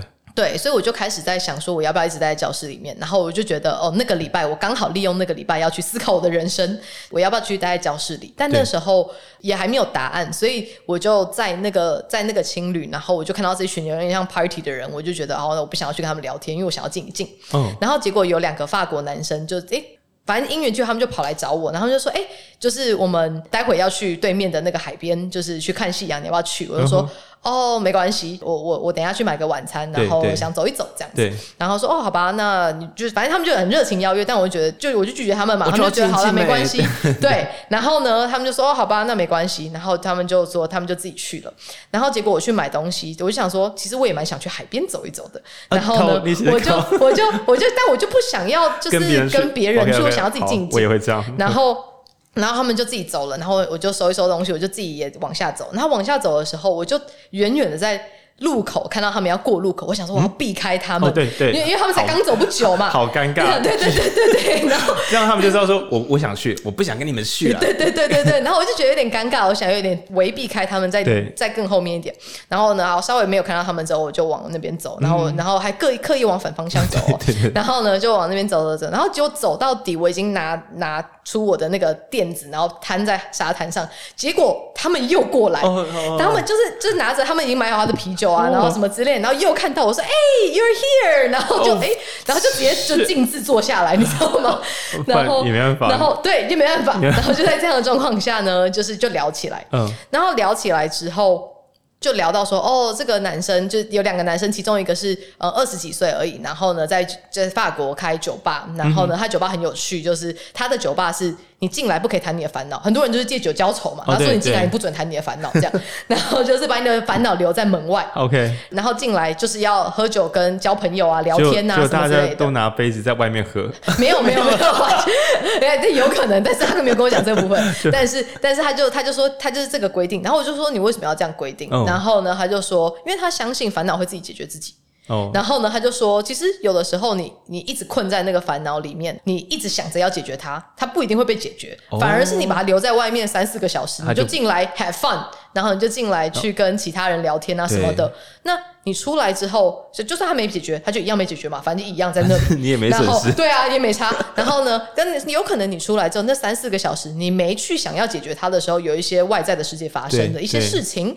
然后导致他有变化，那说不定他自然会被解决。酷哦。所以就我就觉得很有趣，然后或者是他就觉得你如果不把你的烦恼带进来，你有没有可能在里面聊天的过程中遇到了一些不一样的人？对。然后那些人带给你一些灵感，然后你出来就会这个问题就会不一样。没错。等等的，所以我就觉得哎很有趣。然后这个男生是哎他的酒吧，他明明二十三岁，可是他的酒吧哎已经经营到有一些其他人可以 take care，所以他现在是出来休假的状态。我靠。对，然后他就是啊那边就有人帮他赚钱嘛，然后他就出来到处旅游啊休假什么的。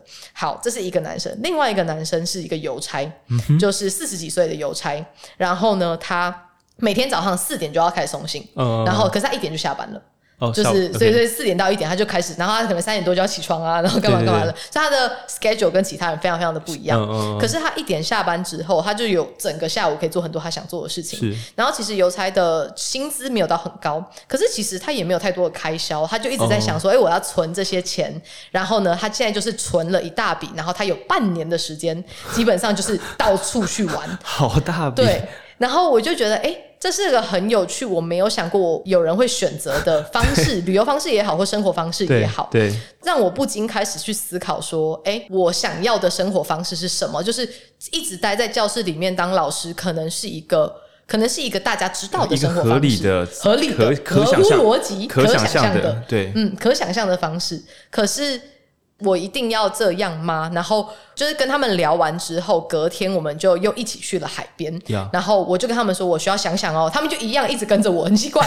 然后我就说，就是我说我明我跟你想要去海边，真的就进到海里面泡一泡啊，或者什么。他们说我们也想去。然后我说可是我不想讲话。然后说好，我们不会跟你讲话。然后我们就三个人一起去了那个没人的海边。然后他们也真的很乖，就是三个人就一起泡着不讲话。对，那在海里耶。对啊，好尴尬。就在没有没有没有，他们很乖。我刚我觉得他们说我我想要自己想一想一些事情不讲话，他们就说好。所以到了海边，我们把东西放。你那时候是不是因为你表情太哀愁，会以为你要自杀？没有。哎，说不定哦，我真的不知道，应该没有，应该没有。但是，但是，反正就是到了海边之后，我们东西放着，然后放在一起之后呢，他们就一个跑去潜水，然后一个就跑去游游游游游到另外一边的石头，然后就是很像那个电影里面有没有爬到石头上看着远方这样。OK。然后我就想说，好吧，他们就很自得其乐，那我就自己自得其乐，我就自己跑到海的某个区域，然后我在那边载浮载沉的。对。就在那个海里面载浮载沉的时候，也是因为他们没有来。烦我，然后对，就是我觉得在那个过程中让我去消化前一天跟他们聊的内容，嗯、然后让我去意识到说我的心里面，我虽然还不知道我真正想要的那个样貌是什么，但我知道我不要的是 day in day out 都在教室里面。哦，我意识到我没有想要待在教室里，然后我也意识到我好像没有一直想要待在美国，就是透过让。带学生到泰国，让我意识到我好像渴望更大的世界。我不想要继续当美国的老师。嗯，然后我想要离开美国这件事，所以那时候是在那个载浮载沉的过程当中让我意识到的。为什么讲这个故事？是因为就是是在那个时刻让我下定决心我要离职。嗯，然后我根本不知道我的下一步是什么。对，然后呃，虽然我第三年好像很开心，没错，我的确是开心的，当老师是快乐的。哦、可是。我的心里面的声音告诉我要离开美国，要离开教室内的这个环境，嗯嗯、所以我下了这个决定。虽然我还不知道所谓的教室外，所谓的离开美国叫做什么意思，我要去哪里，我要做什么，哦、我都不知道。可是心里面的声音是告诉我这样的。问一个世俗的问题，那、啊、你那时候都不会想说这样子会不会大放枪，就变成一个失业仔，然后更不知道自己要什么？因为我相信说，有些听众可能，嗯，就是就算他心中曾经燃起过一个，我觉得我应该是，然后隔隔天醒来，等下这如果炸了，也是蛮尴尬的。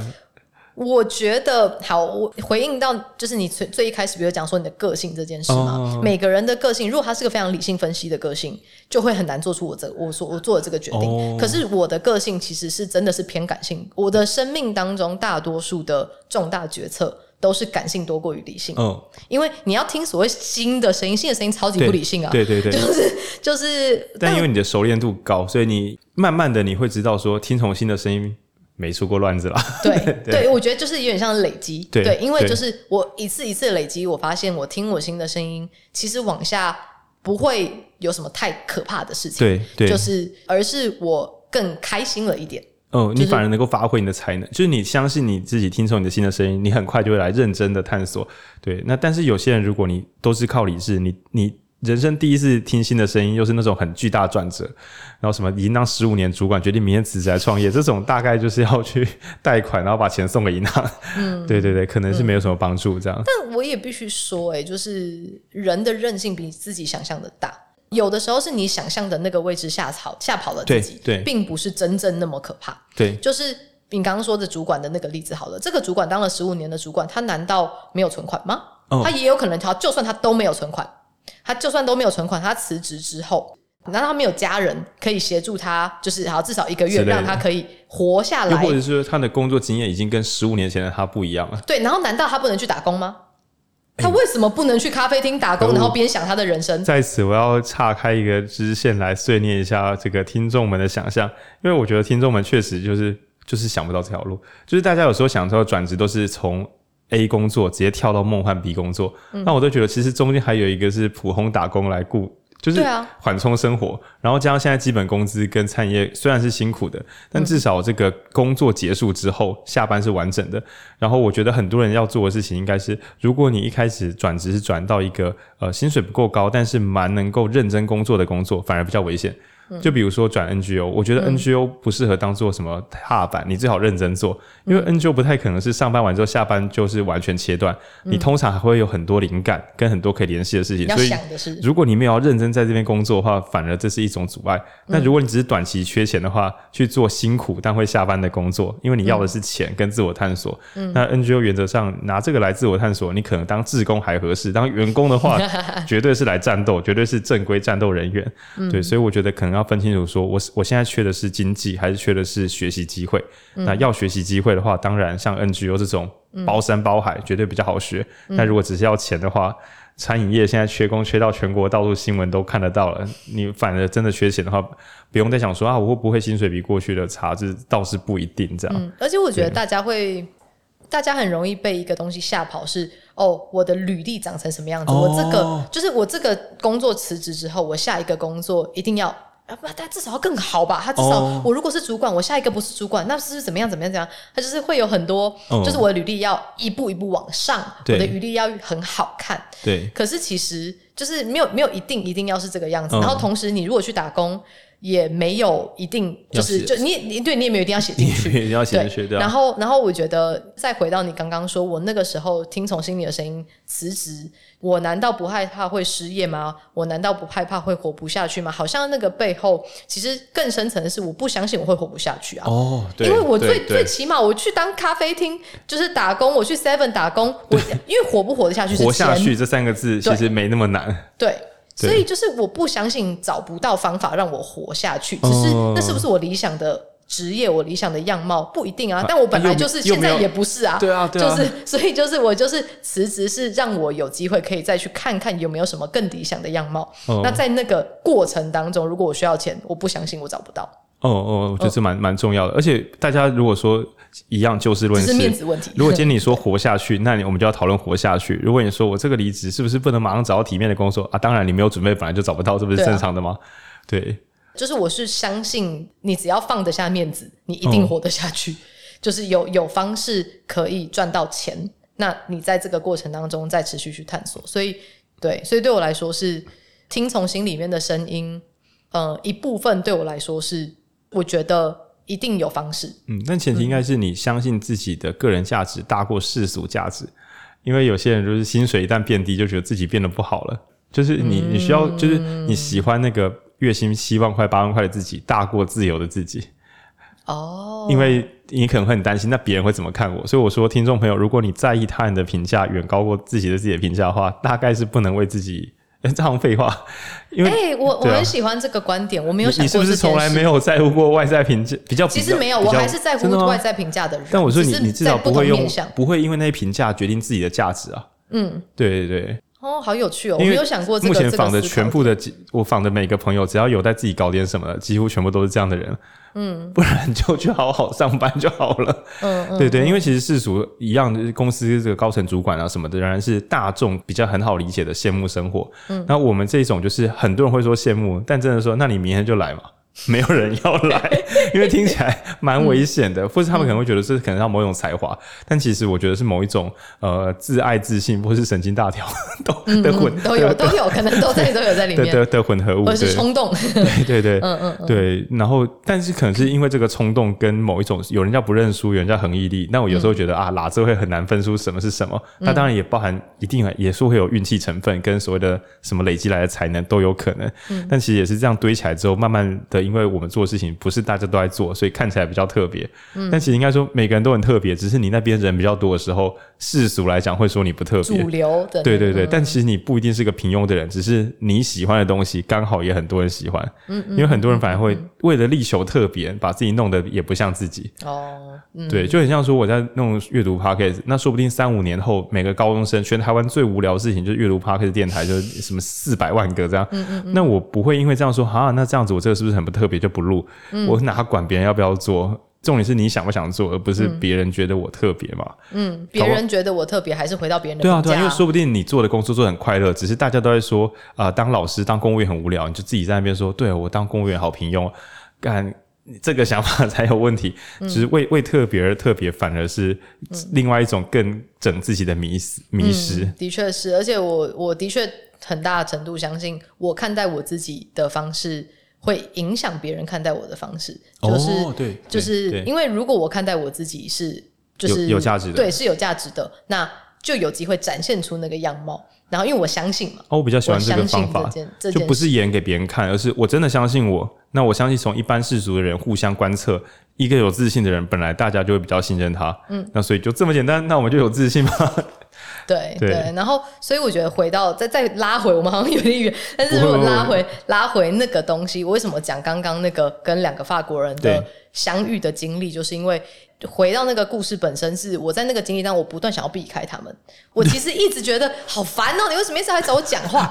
然后就是，但那却是超级重要的。对，可是他就是一直碰到，嗯，然后就一直碰到你。你说他不是机缘吗？他是啊。你说那两个是真正的人类吗？他会不会只是？会不会其实是上天派下来？对对，会不会是我根本就幻听？就是假设，其实我在梦境里。假设那时候你没有凑巧那两个人，然后你过世的时候，然后上帝你就遇到上帝，就说：“上帝，你为什么不给我指引？”然后上帝就说：“你记不记得在法国海边有曾经有两个人？你记不记得泰国海边有两个法国人？你不觉得泰国海边法国人很奇怪吗？”说：“对啊，嗯，那两个人是不是一直缠着你？说：“对啊，你是不是不想理他？”我说：“对。”所以你叫我，我还能怎么做呢？就我明明已经把你放在，把他们放在你眼前了，我已经做了这么奇怪的局面，你都还感觉不到。对 对对，我就觉得很有趣，因为真的从头到尾跟他们两个相处二十二个小时而已，因为就是隔天，因为在情侣搭背包客就来来去去嘛，对对对，对，所以我只跟他们相处了二十二个小时，后来他们就各自比我还早离开了。二十三岁开酒吧，跟四十岁的有才，这故事听起来都超像腐烂的。真实的，对，你知道，就常态来讲，有一个犹太说存钱，然后来旅行半年，跟一个二十三岁人说我要弄一个没有忧愁的酒吧，结果我现在整个人在台，你知道他他们应该跟你说，你要不要投资我们的店？然后就是那种什么跨国投资假期，嗯，这么离奇的故事，结果反而促成你真的在想说，他们人生好特别，好自我。那我呢？我是谁？我在哪？嗯，然后而且还三个人，一人在海的一个角落，这听起来超级诡异。对对，真的真的，我觉得到现在想起来都觉得很不可思议。然后他们离开之后，我就是我就传很长很像论文式的讯息给他们，然后就跟他们说，只跟你们认识二十二个小时，但是感谢你们让我看见，或者是促使我去思考，就是我人生一个很重大的决定。就是他们知道我在想东西嘛，我就叫他们不要吵我，所以他们只是他们不知道在想什么这样，所以就他们离开之后，我就跟他们解释说，哦，就是其实我下了一个决定这样子，然后很重大，然后什么什么的这样，然后真的真的蛮感谢他们。到目前为止，其实从那是二零一八的事情，二零一八年四月遇到他们的，然后到目前为止已经过了五年，我都没有再遇到他们过。是偶尔会因为有加 IG 会看到，哦，他是真人，对，他是真人。好呀，你一直觉得没有没有，你知道，因为我 你一直觉得我幻听，我我有听过这个东西，那是在深夜加油站遇见苏格拉底的故事。我哦，我知道，我知道，我知道。然后就是他，因为别人都看不到他，他们是不是忽然就跳上，从海中跳到石头上，然后说相信你的心，你也做得到，然后就跳下去了，然后就看不到他。对对对，没有，就是就是就是他们是真人，然后就是偶尔会在 IG 上看到他们在 po 一些东西，但是其实没有太多的联系。但就那一次过。后离职之后，其实也还不太确定要去哪里，所以就先回台湾。只是原本是先回台湾、嗯、看看家人啊，干嘛干嘛的。也是因为这个先回台湾，哎、欸，慢慢的在找，其实各个国家也不只是台湾的工作资讯，才看到徐帆干 po 帮陈上人征才这件事情，嗯、然后才申请，然后才来的。与其说从美国离开，并不是说什么我要回台湾，而是我要去任何地方，台湾也可以是那个地方，然后就回来。对，对我来说，在那个当下是。知道我更长远的未来有想要回来台湾，嗯、可是二零一八那个时候我没有认为是时机，但既然迹象迹象出现了，就试试看。对，天啊！因为我本来有一个问题是想说，因为这整本书它虽然好像是侦探小说，但其实它蛮常讲灵性，就是我这边讲灵性不不一定是宗教上灵性，就是直观上的个人体验。嗯，就是我本来想我说，哎、欸，你有不可思议的个人体验吗？就是就是，哎、欸，这蛮蛮蛮巨大的，这个变化蛮巨大的。嗯对，我几乎没办法举出同等的，我顶多讲一个很小小的，就是因为你很科学，所以或许对你你只关注的东西就不一样。应该说我会把它往科学化的方法解释，哦、我会我要脉络化，嗯，嗯嗯，就会使一切的混沌脉络化。然后我自己小时候以以为我也是一个就是流浪者，嗯、对。那如果听众朋友比较老一点的听众朋友知道说，我们所在的录音室其实这边是我们自己买下来的，虽然花了很多力气，贷款也还的要死不活。然后但这一切并不是存着那种什么投资之心，是因为我。我对这一切有一点点的执着，这个执着种子到现在当然是已经弄一个自己的空间嘛。当然有没有可能卖掉也是有可能的，因为搞不好我我弄懂这是什么就好了。那这一切的种子是我第一次去租房子，在台北工作板桥。然后那时候呢，就是我很喜欢跑各种活动，所以我一边跑，我是用跑活动的空档去租房子。那时候我我活动完的几个月后，我要在台北上班，所以我等于是一边去开会，一边看看我哪里可以租。嗯，那我就找到一个我很喜欢的顶楼，嗯，顶楼加盖很大，嗯，就是很大很漂亮，但是是顶加，然后爬五层楼，我觉得我可以接受，一万五千块，然后就是地点也还可以。结果呢，呃，我就是跟房东讲完之后，我还汇了那个押金，然后我就去快乐开我的会，呃，应该说。跟房东相遇完，还签个约，隔天之后就是跑整天开会。嗯，那开会的时候，那时候的手机，好，大概二零一三的时候，那时候手机的电池好小颗啊。嗯，所以我开着开着，我的手机就没电了。嗯，然后没充电。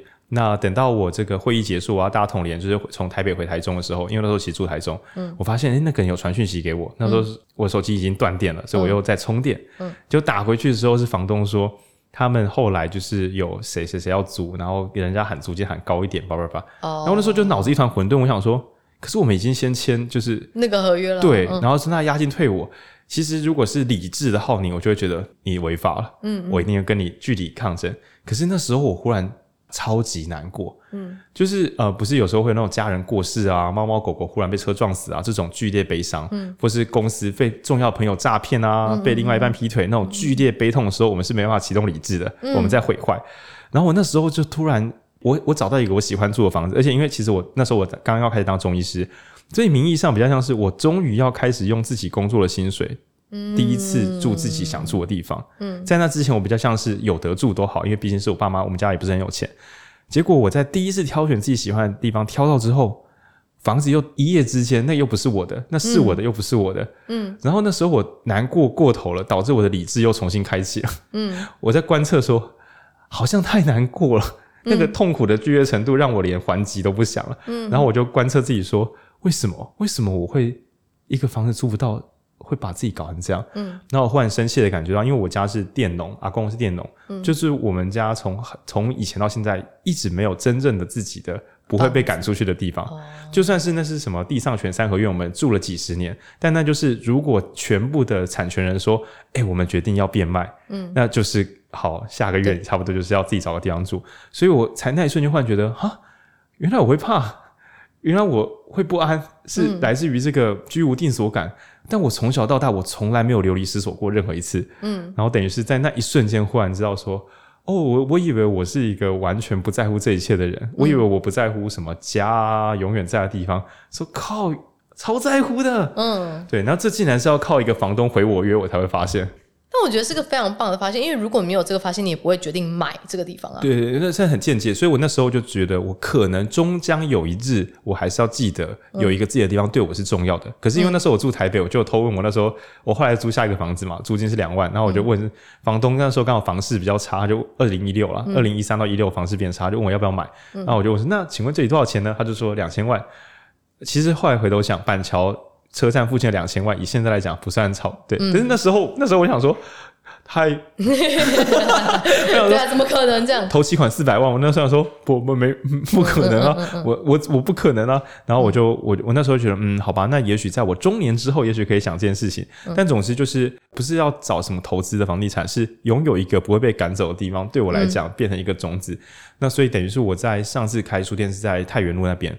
那当太原路那边租约到期或是涨租金的时候，我就觉得这个 sign 有点强烈。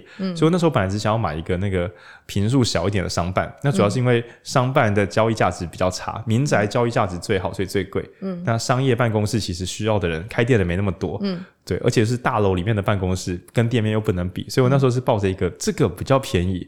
如果我经济状况变差，我还可以偷住在办公室里面，就是我可以把我自己呃住的中古屋卖掉，然后住在办公室里面。嗯，那人家以为很刻苦，但我根本没差。嗯，因为在我的心中，只要有一个。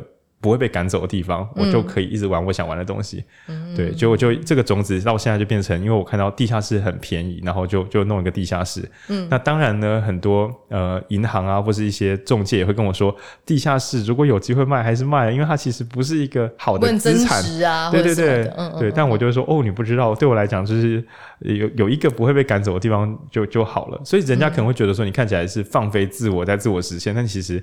你可能还是听一下你自己心中的声音，嗯、对，搞不好你本人就是一个喜欢旅行的人，那你还在那边跟人家买什么房地产？嗯，这个可能属性是，除非是你开一个 hostel，你就觉得哎、嗯欸、酷，我弄个青年旅馆，被动旅被动收入这样，对，就是青年旅馆不是不只是被动收入，而是很多很酷的旅行者，嗯、我可以认识他们，就算是听起来很理性的什么资产配置，说不定里面也藏着浓浓的个性。嗯，对，然后大家不要去拒绝自己的个性，嗯，要，去侦测它，真的，对，神秘。但我觉得那个就没有很神秘，那个还算是就是一个鸡巴房东。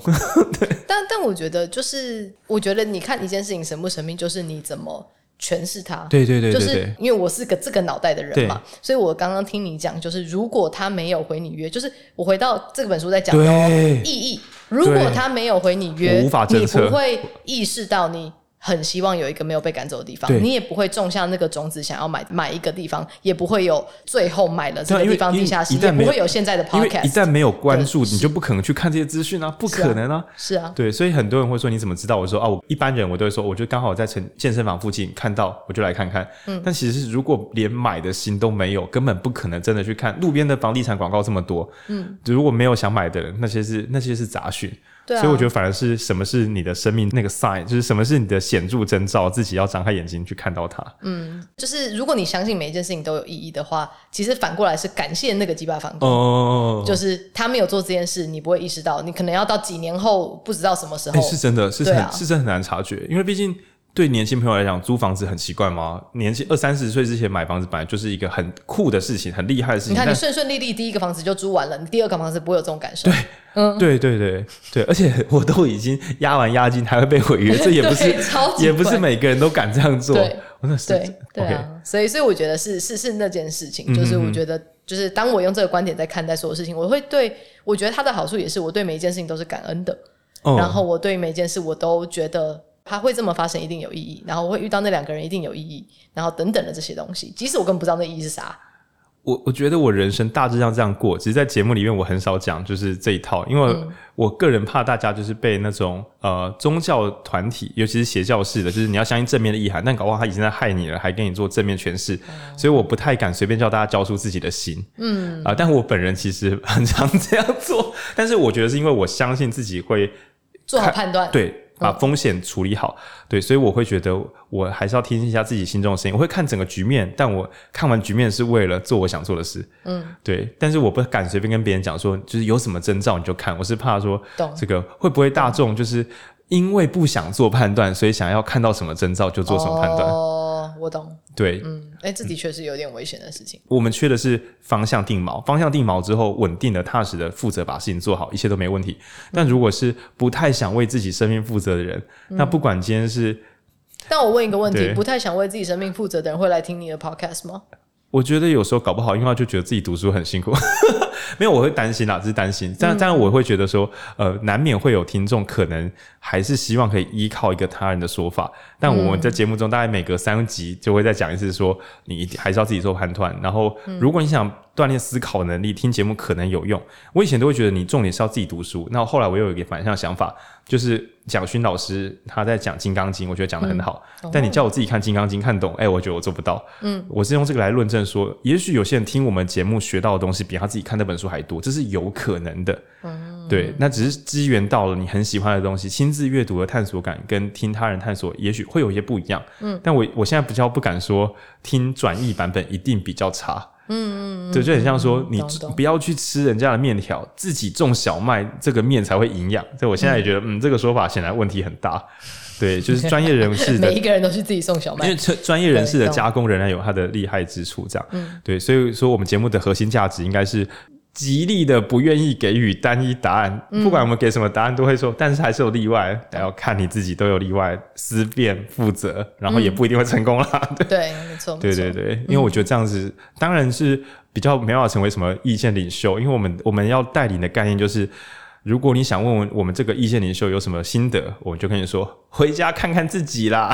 对，我希望你当自己的领袖，这是我对，所以我们我们听众有些私讯都会说，他他不敢自称粉丝，因为这样我们就知道他没在听。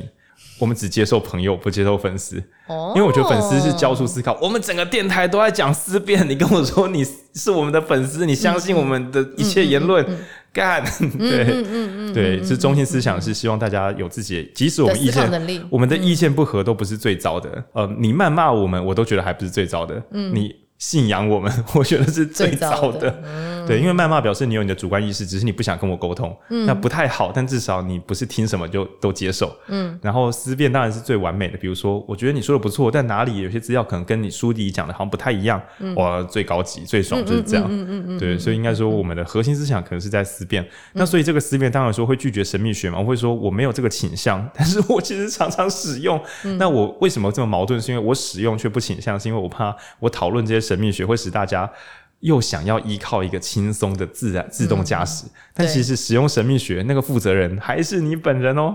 嗯，因为在台湾，我觉得尤其在台湾比较容易出现的状况是，比如说哦求神问卜啊，嗯、然后各种哦神明说什么东西或谁谁说什么东西，那我们就这么做。对，他是的确会把那个责任拿开的。但求神问卜我觉得还是分成两种，因为因为我以前有在千后宫打工过，嗯，我有一种很。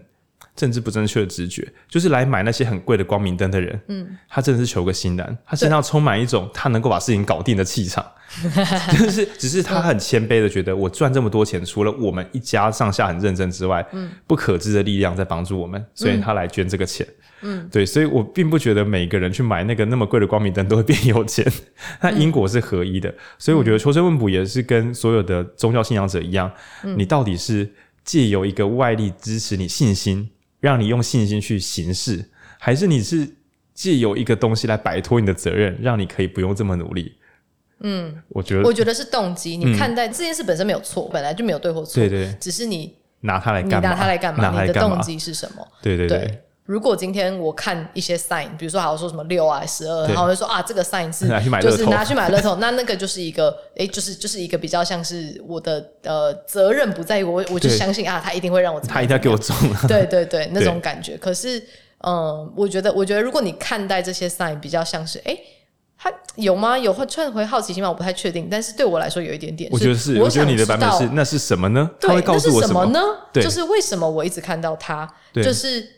他想告诉我的讯息是什么？我想要去找出那个讯息，我就会思考这件事。Oh. 我接下来遇到的人，人事物只要跟这个我重复看到的东西有关的时候，我就会想，嗯，那那个跟那个我一直在看到的东西有关吗？他有想要告诉我什么吗？听众要知道，桑尼姐姐这边的意思就是，你看到了神秘讯号，你还是要自己消化，然后自己去执行跟判断，还有负责任。嗯，但我觉得比较，我心中想，宗教有邪教跟正教，邪教应该是相信信仰主体，正教应该是相信往好的方向走会有好的结果。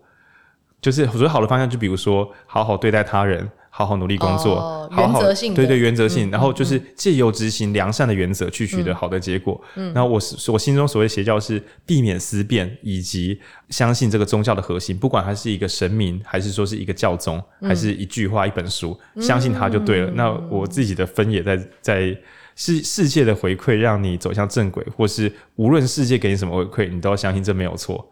对，这是我的分野，嗯、但其实有时候到最终核心的时候，都还蛮难解释的。最后就变成，反正你自己判断看看，对，他没有办法有一个一概而论的标准。嗯嗯嗯，对，没错。那我想说，书里面它其实有九个预言，但我知道你放久了之后，你然后记这九个其实有点难记。这样，嗯，那有些讲的是机缘，我觉得对你来讲，你蛮蛮吃机缘的，还有意义，这些对你有意义吗？嗯，然后里面讲的能量，那个我比较抽象，比较不会讲。但关于高我的话，比较像是想象有一个完美的你。嗯嗯，他会是什么样子的？嗯、因为有时候大家状况差的时候都说我就这么烂。他说 OK，假设现在的你不太行，嗯、那如果跟完美的你自己做连接，完美的你可能会怎么样呢？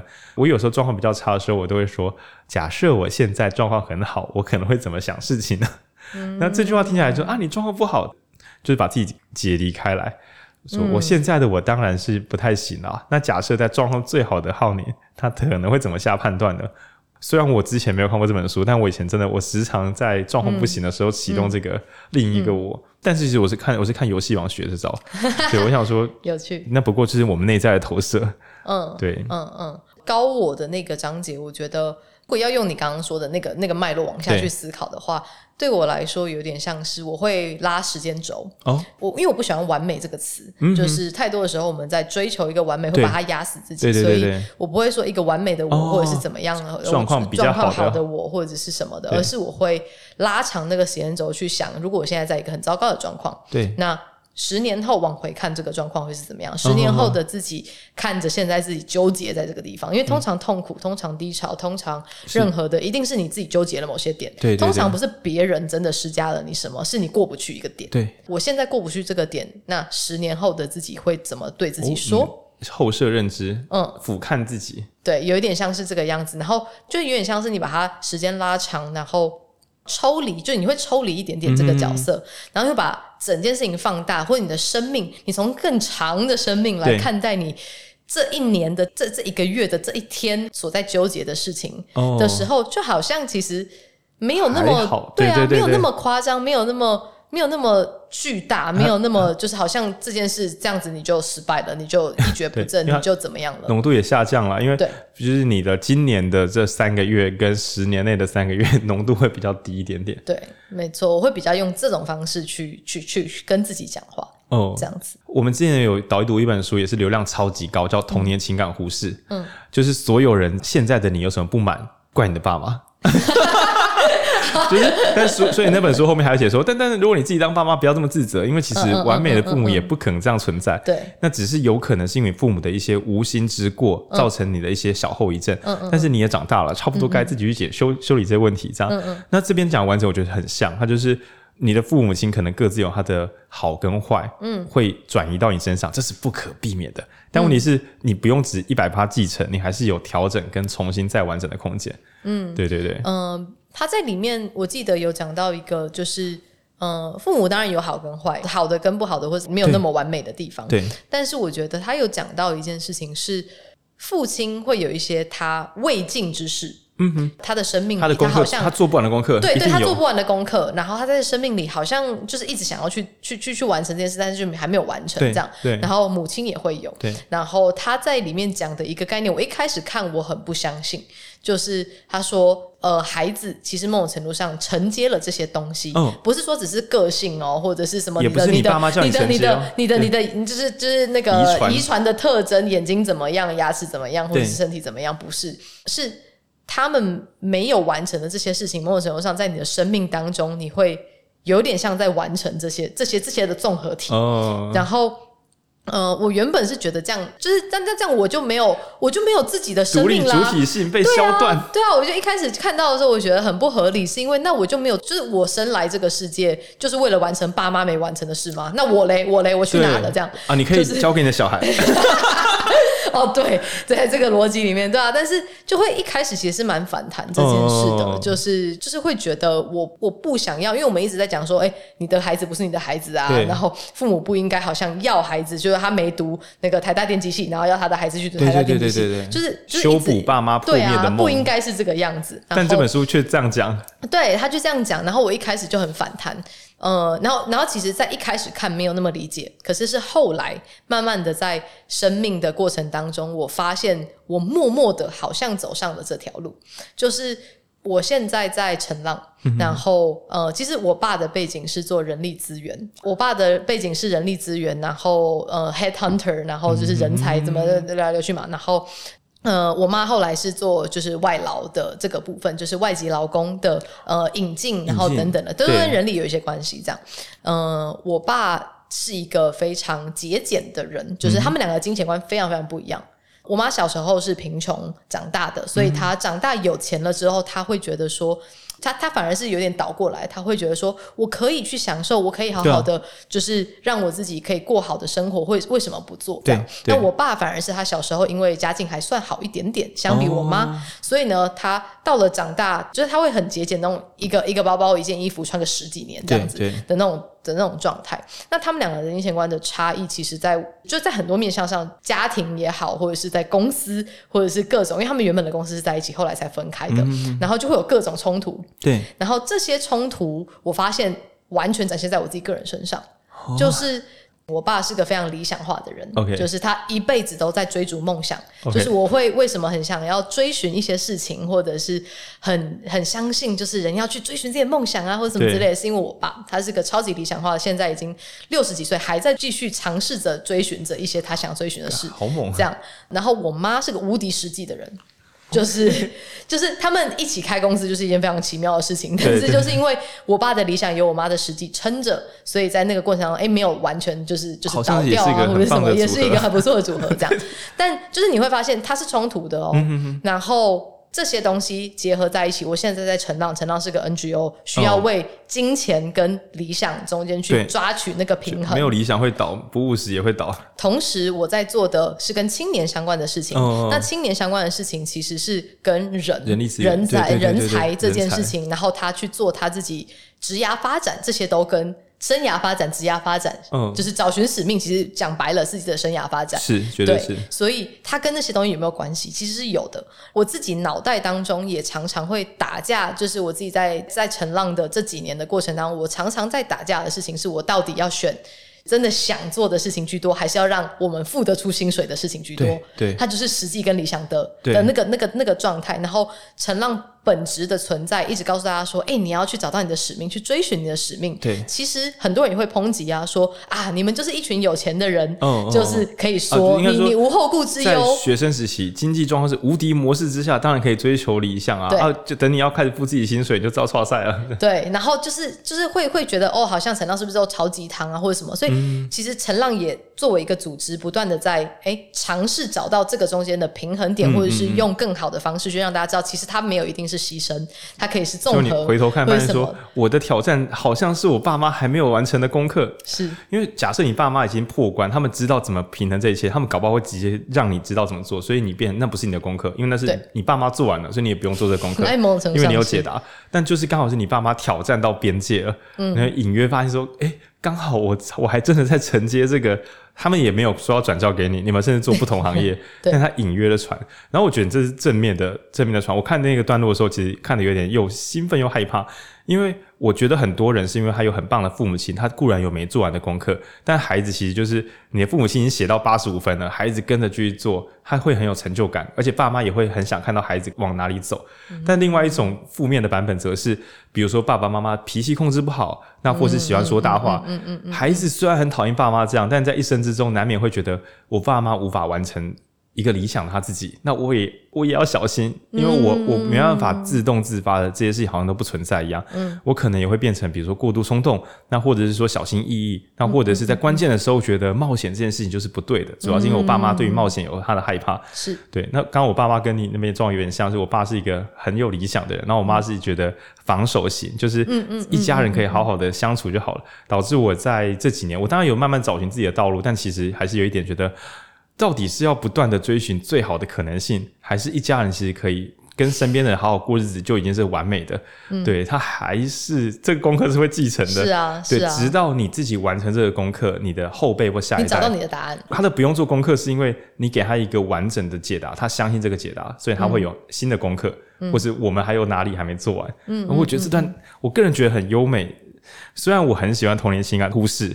但是我个人更觉得这一本的这个说法比较能够当做解药，嗯，因为你说完你被忽视之后，你可能就会一不小心，虽然书里很认真叫你要自救，可是你以后一不小心就觉得啊，我爸妈就这样害我现在这样，对。但这本讲的是，是一个责任被推到他们身上。但这边讲的是完整，就是任何父母亲都会有他没做完的功课，嗯，那我们会承接。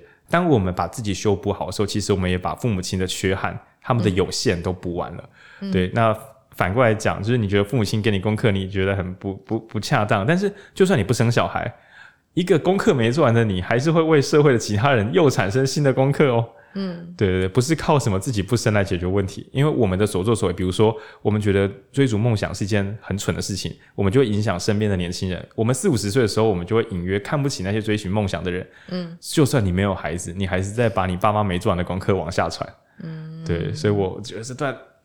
蛮有趣的，可是我觉得他讲的是，因为美国他们很久以前有教会传统，后来因为什么个人主义兴起，嗯、所以大家都变成不要去管教会，不要去管宗教信仰，不要去管父母亲，你自己要为当自己的主人。嗯嗯，结果反而会变一种空虚跟迷失，就是那我为什么会变这样？如果我要为自己的一切负责，我的我的一切毁损来自于我是一个烂人。哦。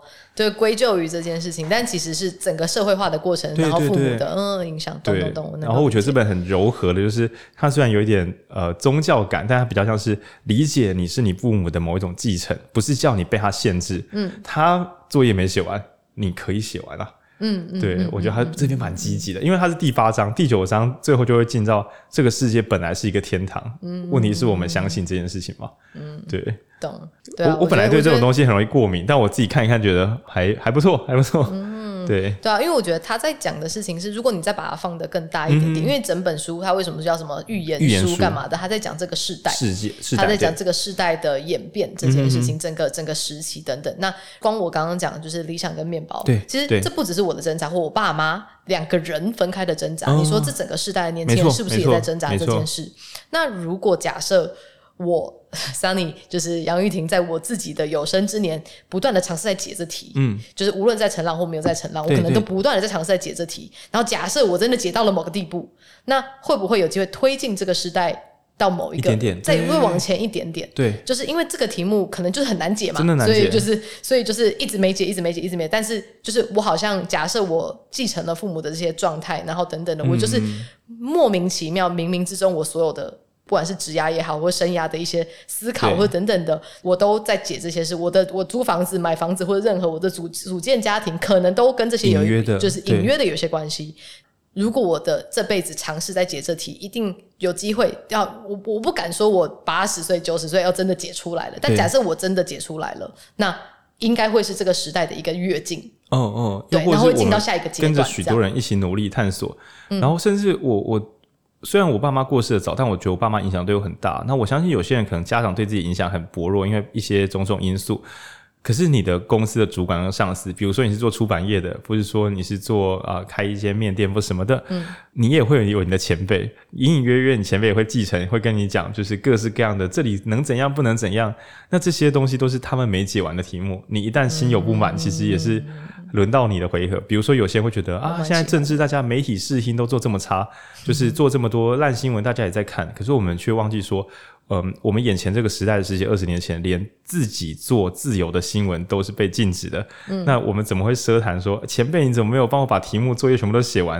哦，他们可能写了一部分的作业，那剩下你要去完成。对对对，那我们就是去完成这一部分。那我们的后辈一定会说，我们怎么作业只写到这个程度就交给他们？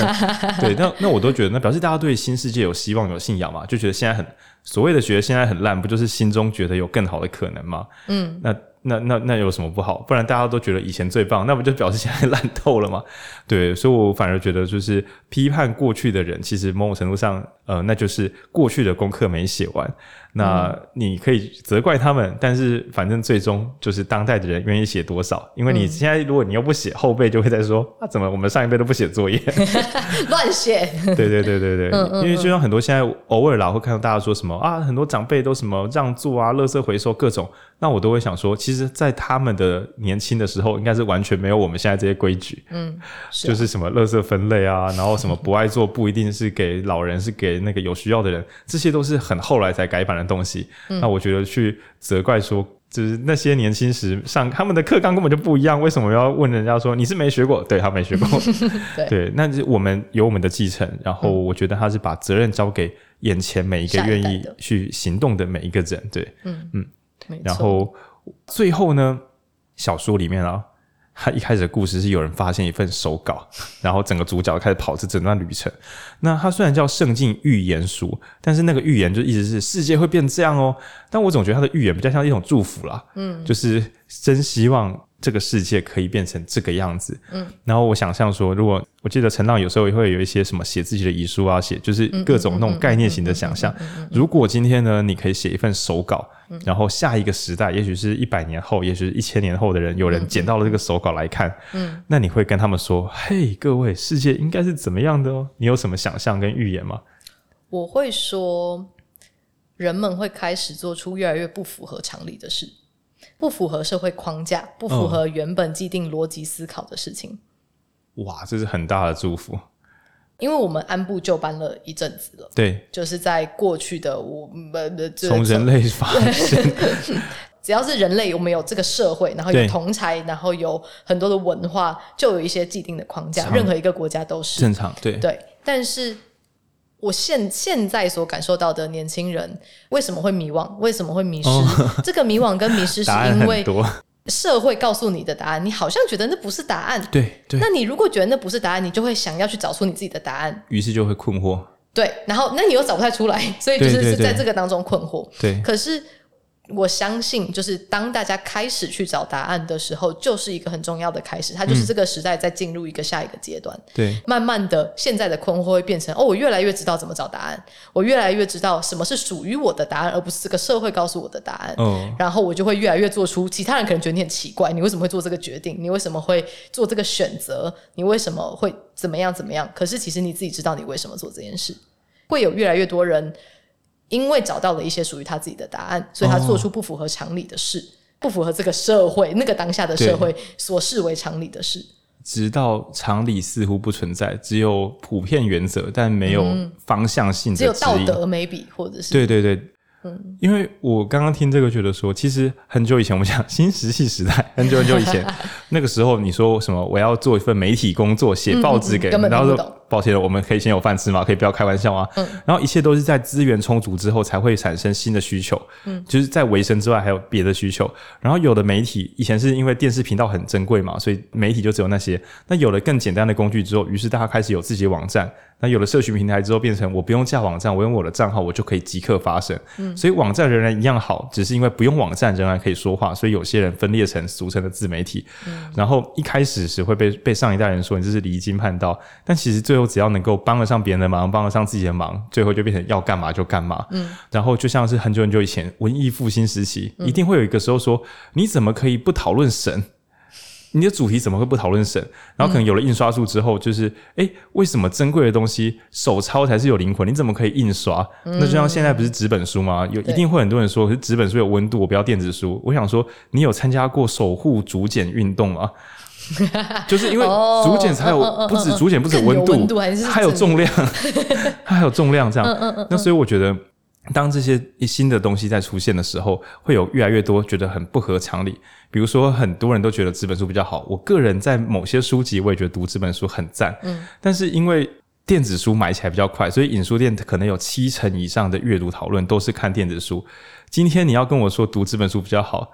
你要确定哦，就是当然，我们家影书店读这本书或许比较好，maybe 打个问号。但是我可以跟你很肯定的讲，读电子书还是可以阅读，也可以思辨的。我们已经、嗯、已经连续每周两本，已经录了快一年了。嗯，这显然不是个问题。嗯、对，所以我觉得在未来的世界一定会有各式各样，比如说有人提倡说书只要。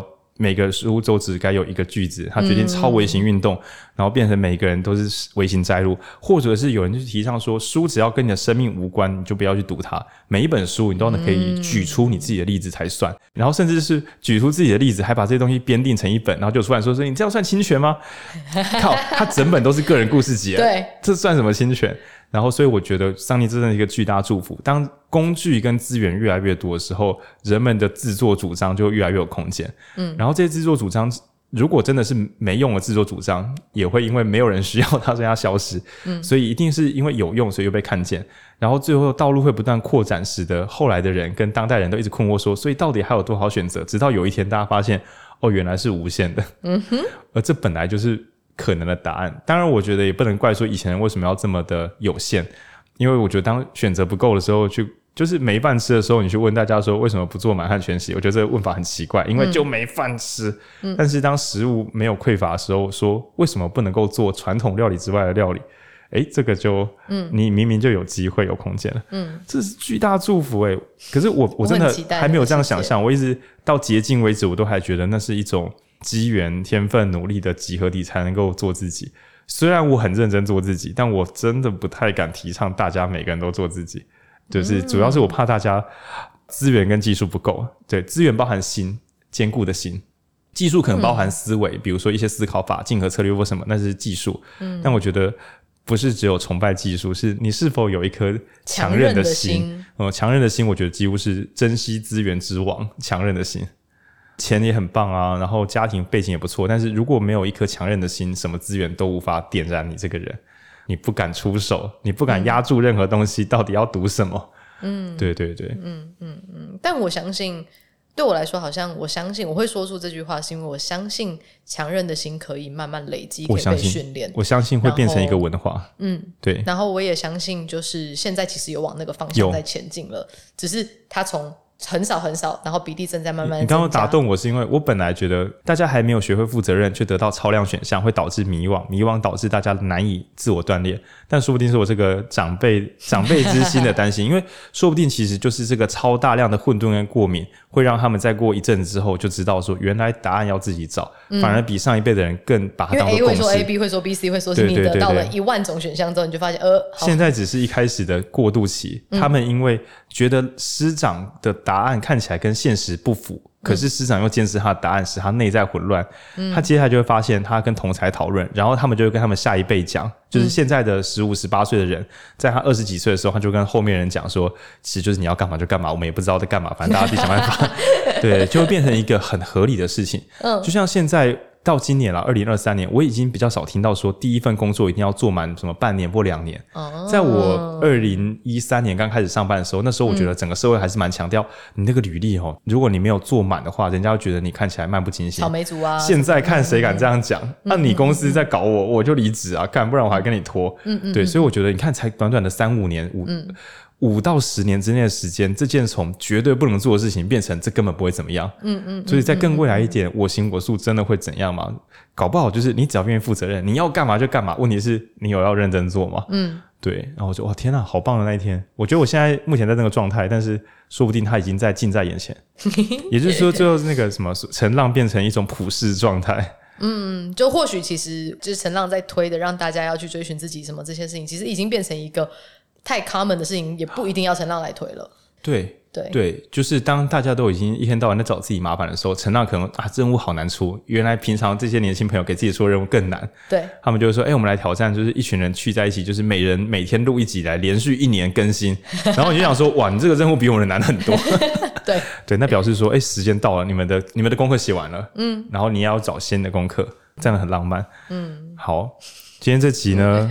现场录音就是不一样，现场录音的时间比之前的九，之前大部分九十，今天对对对。不过我觉得今天很满，这个倒没有没有什么可剪的地方。对，好，那我们在节目之前，我们都问来宾有没有要夜配的，你有没有什么要推广的内容呢？嗯呃，有，我要推就是我们最近十二月会开始报名的一个叫百工日记的活动。然后百工日记是呃让大家为什么叫百工，就是我们尝试让大家去体验哎各式各样一百个不同的职业的那种状态。但那只是一个顾名思义一百个，但是你真的要在很短的时间体验一百个是有点困难的。对对对，时间现在还是在这个状态下是有点有限的。但我印象是还是有三五十间吧？对，今年会有七十间，我们找了七十间，然后你再差一点就要百工，对，差一点点，差一点点，然后。我们会在就是寒假的时候，就是一月二十到一月二十四，然后有五天的时间是全部实体的活动，然后让大家去接触这些对象。那当然，因为五天的过程，然后你你也不可能五天你再怎么分一个五分钟、十分钟都有点困难，就是七时间，所以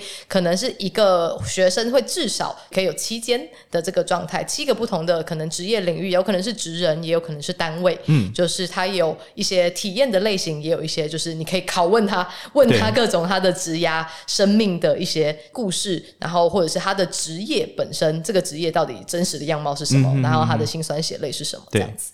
那想问报名有年纪限制吗？报名的部分以在学生，呃，有在学的身份是重要的，然后应届毕业生通常也都是可以的。OK，那如果他三十五岁刚回去读硕班呢？像我三十，哎、哦，等一下哦，三十五岁刚回去读硕班，硕士是有在，哎，我。这这个我还认真没想过，我们没遇过这个情境。嗯、这个我们会可以，我我我觉得，因为陈浪的风格听起来是主客群是大学生，只是我慢慢的发现，许多三十岁左右甚至四十岁左右的人，搞不好他们对于。目前的无限职涯也会很好奇，但是因为自己过过去工作有专业，你不会没事跑去人家家里这样问这些问题。嗯嗯，那说不定、嗯嗯嗯、这听起来像什么高年级实习生，虽然说三四十岁不是什么高年级，嗯、但我觉得说不定有朝一日陈浪会说，这会开一个特别路线。对啊，我觉得蛮有趣的耶，说不定哦。而且我还有一个取巧之处，才在学。因为你那个小组嘛，对不对？嗯、假设一个小组是四五四五个人，嗯，里面如果有一两个人，他可能一个是二十八岁，一个是三十四岁。其实他们这个小组本身就已经会有多元性，可以 可以去分享了。哎，我觉得这是个很有趣的想法。好，我下我们我们我们下次来来内部讨论一下。虽然我刚刚自己心中忽然抖了一下，是因为，但是一般成年人要请五天假还是蛮拼的。可是因为他离过年实在是相对近，所以难说这样。哦，的确是，对，的确是。然后我之所以敢讲这个，是因为我我最近越来越有一种三十岁上下的人跟二十岁上下的人，在这个时代有时候真的大家长蛮像的。嗯，就没有像以前那种，因为迷惘是会不断的在不同阶段回来。对，然后还有那个年轻感啦，我觉得大家看起来比较。没有那么有长辈价值，哦、对，以我自己体感感受，所以说不定像刚刚讲这个，搞不好大家听半天都说哦，哇，百工认识很多职业，知道自己是谁。啊，只收学生。我现在已经二十五岁，我人生已经不能够做探索了吗？可是对我们来讲，我们这个电台二十五岁都还算年轻听众。是，那他们刚开始毕业，当然也会陷入一种哇，高无限选择，到底什么？我我可以去咖啡店吗？我可以去大公司吗？也会有很多困惑。嗯，结果他现在赫然发现，原来自己已经是个老人，二十五岁已经 被百工日记拒于门外。嗯，对对，所以我觉得这个的确是个蛮好的思考，因为我们的确也会发现二十几岁，然后三十岁都会有一些这些不同的思考，只是他的面向或他的程度不太一样，就是他可能是哎经历过一些工作的阶段之后，会更知道说哦。对原来我看到真实世界是这样啊，然后就会更想要知道。我觉得搞不好有有一两份工作经验的人跑去参加百工，更会问问题。对，没错，他问的问题会很精准。对对对，没错没错。这个然后就比如说影书店，很多人都问说录 Podcast，那如果有上班经验，一来就问说你们的 Podcast 看起来还不能盈利，那你们是怎么维持这件事情的？嗯、然后或者说你们预计在无盈利的情况之下维续多久？嗯，然后我们就觉得回答这个好玩很多。嗯，因为如果是问说为什么想录的话，就。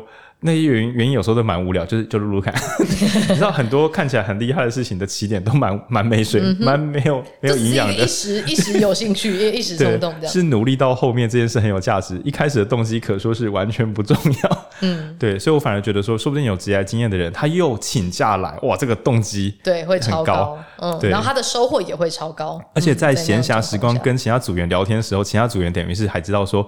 哦，原来找份工作没有想的这么困难，就是对啊，原来我现在已经快要快要说服我，我们要开另外一个，没有，但 是嗯，我觉得是蛮会蛮有趣，因为它的多元性就会更高了一些，然后甚至小组内的讨论也会非常丰富。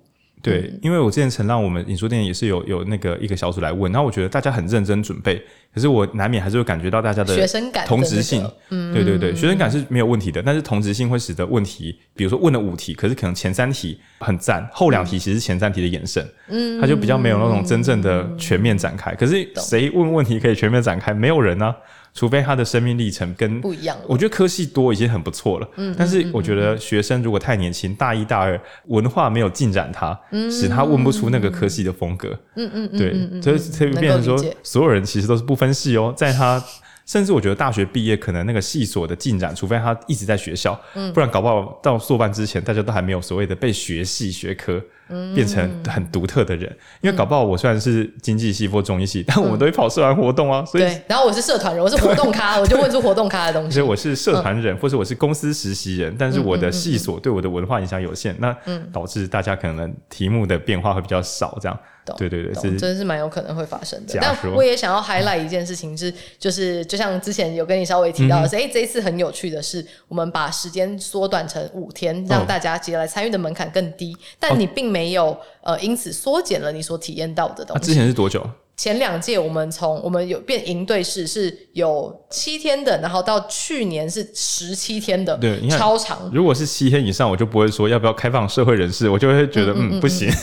对，然后这一次就变成五天，嗯、然后但是五天的过程是一是门槛降低，然后另一部分是我们怎么让它是浓缩的，就是因为参考复杂生活节那个时候的一个状态，是我们把呃四十。十吗？对，四五十间，四四五四对的的职人都约到一个地方，然后我们把它称之为百工大饭店，然后就在这个饭店里面，就是每个职人都在那里，然后你就可以在一天的过程当中跑好多间，然后去跟他们聊天，去了解真实的样貌是什么。对，我们之所以不敢讲地点，它其实在淡水海边，我们不会跟你讲地点，因为我怕有听众明明就已经大学毕业，然后混进来，你想要去淡水海边，你现场跟着问，根本没有人抓得到你。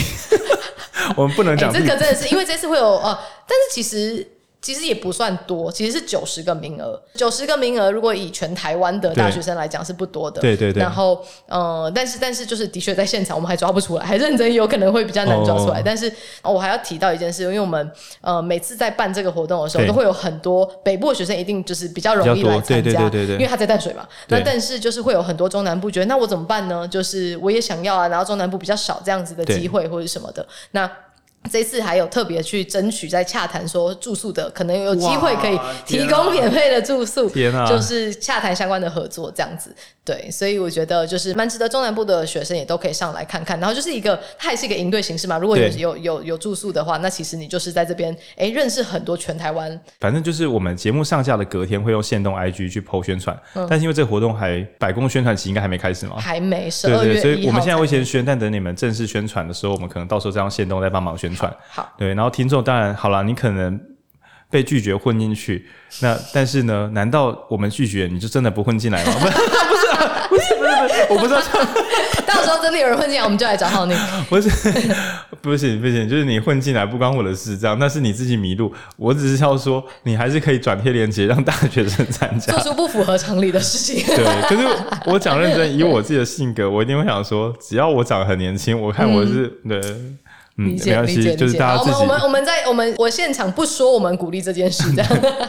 对对对，好，我们叶佩是百工日记六。那最后呢，这本书叫《圣经预言书》。这本书你最喜欢的概念或者最喜欢的话，你能不能跟我们分享最喜欢的？哇，难哦，选择障碍。没有，我真的觉得这个好像其实是在前面就讲了蛮多的耶，嗯、真的就是。嗯，我最喜欢的概念是每一件事都有意义，每一件事都有意义。对，就是每一件事都有它发生的原因。嗯嗯。因为当我用这样子的方式来看待的时候，我不会怨天尤人。嗯嗯嗯。因为我会相信每一件事情，我觉得它是一个有力量的一个概念。对，是因为我相信这件事好的或不好的，我现在。踩到狗大便！我现在今天就是哦，面试过程塞车，然后还发生车祸，就是前面堵住我，根本就是过不去。然后我没有面试，我失去了一个重大的机会或者什么的，就觉得超堵烂。然后呢，怎样怎样的，你还是会相信它有意义。嗯，那你就不会觉得为什么这件事要发生在我身上？然后你就只能坐在那边觉得很北宋，而是好，我虽然还不知道它的意义是什么，可是我相信它有意义，那我也就更好的去接纳这件事。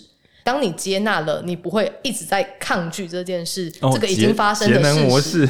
对你，你就不用耗费你的心神在一直抱怨他，或者是觉得。就是对，就是你像你刚刚说的节能模式，你不会损耗你的精力在纠结它，嗯、你不纠结它，你就可以往下一件事前进啦。我不跟他对抗，我接受它。但我觉得你更积极一点，因为你的接受还是它会有正面意涵，那会是什么的？那不知道什么时候我会知道，但是反正它总会有这样。对对对，我很相信这个，而且我觉得我做的也很激进，我甚至是我一定要解释出它就是好。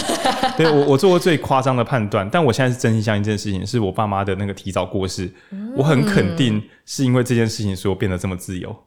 嗯，就是因为我很肯定说，你可以做这些你想做的卧薪卧食。对对对对对，因为就是虽然我已经有一点嗯给小，但是我爸妈还在的话，我一定会好好工作赚钱。因为对我来讲，我小时候读书成绩就有一部不是因为我很喜欢纸笔考试啊，是因为我觉得成绩好他们会开心，然后还有赚得到钱的话可以改善家里的生活，嗯、所以我一定会以如何赚钱让自己整个家里生活变好作为我的人生方向。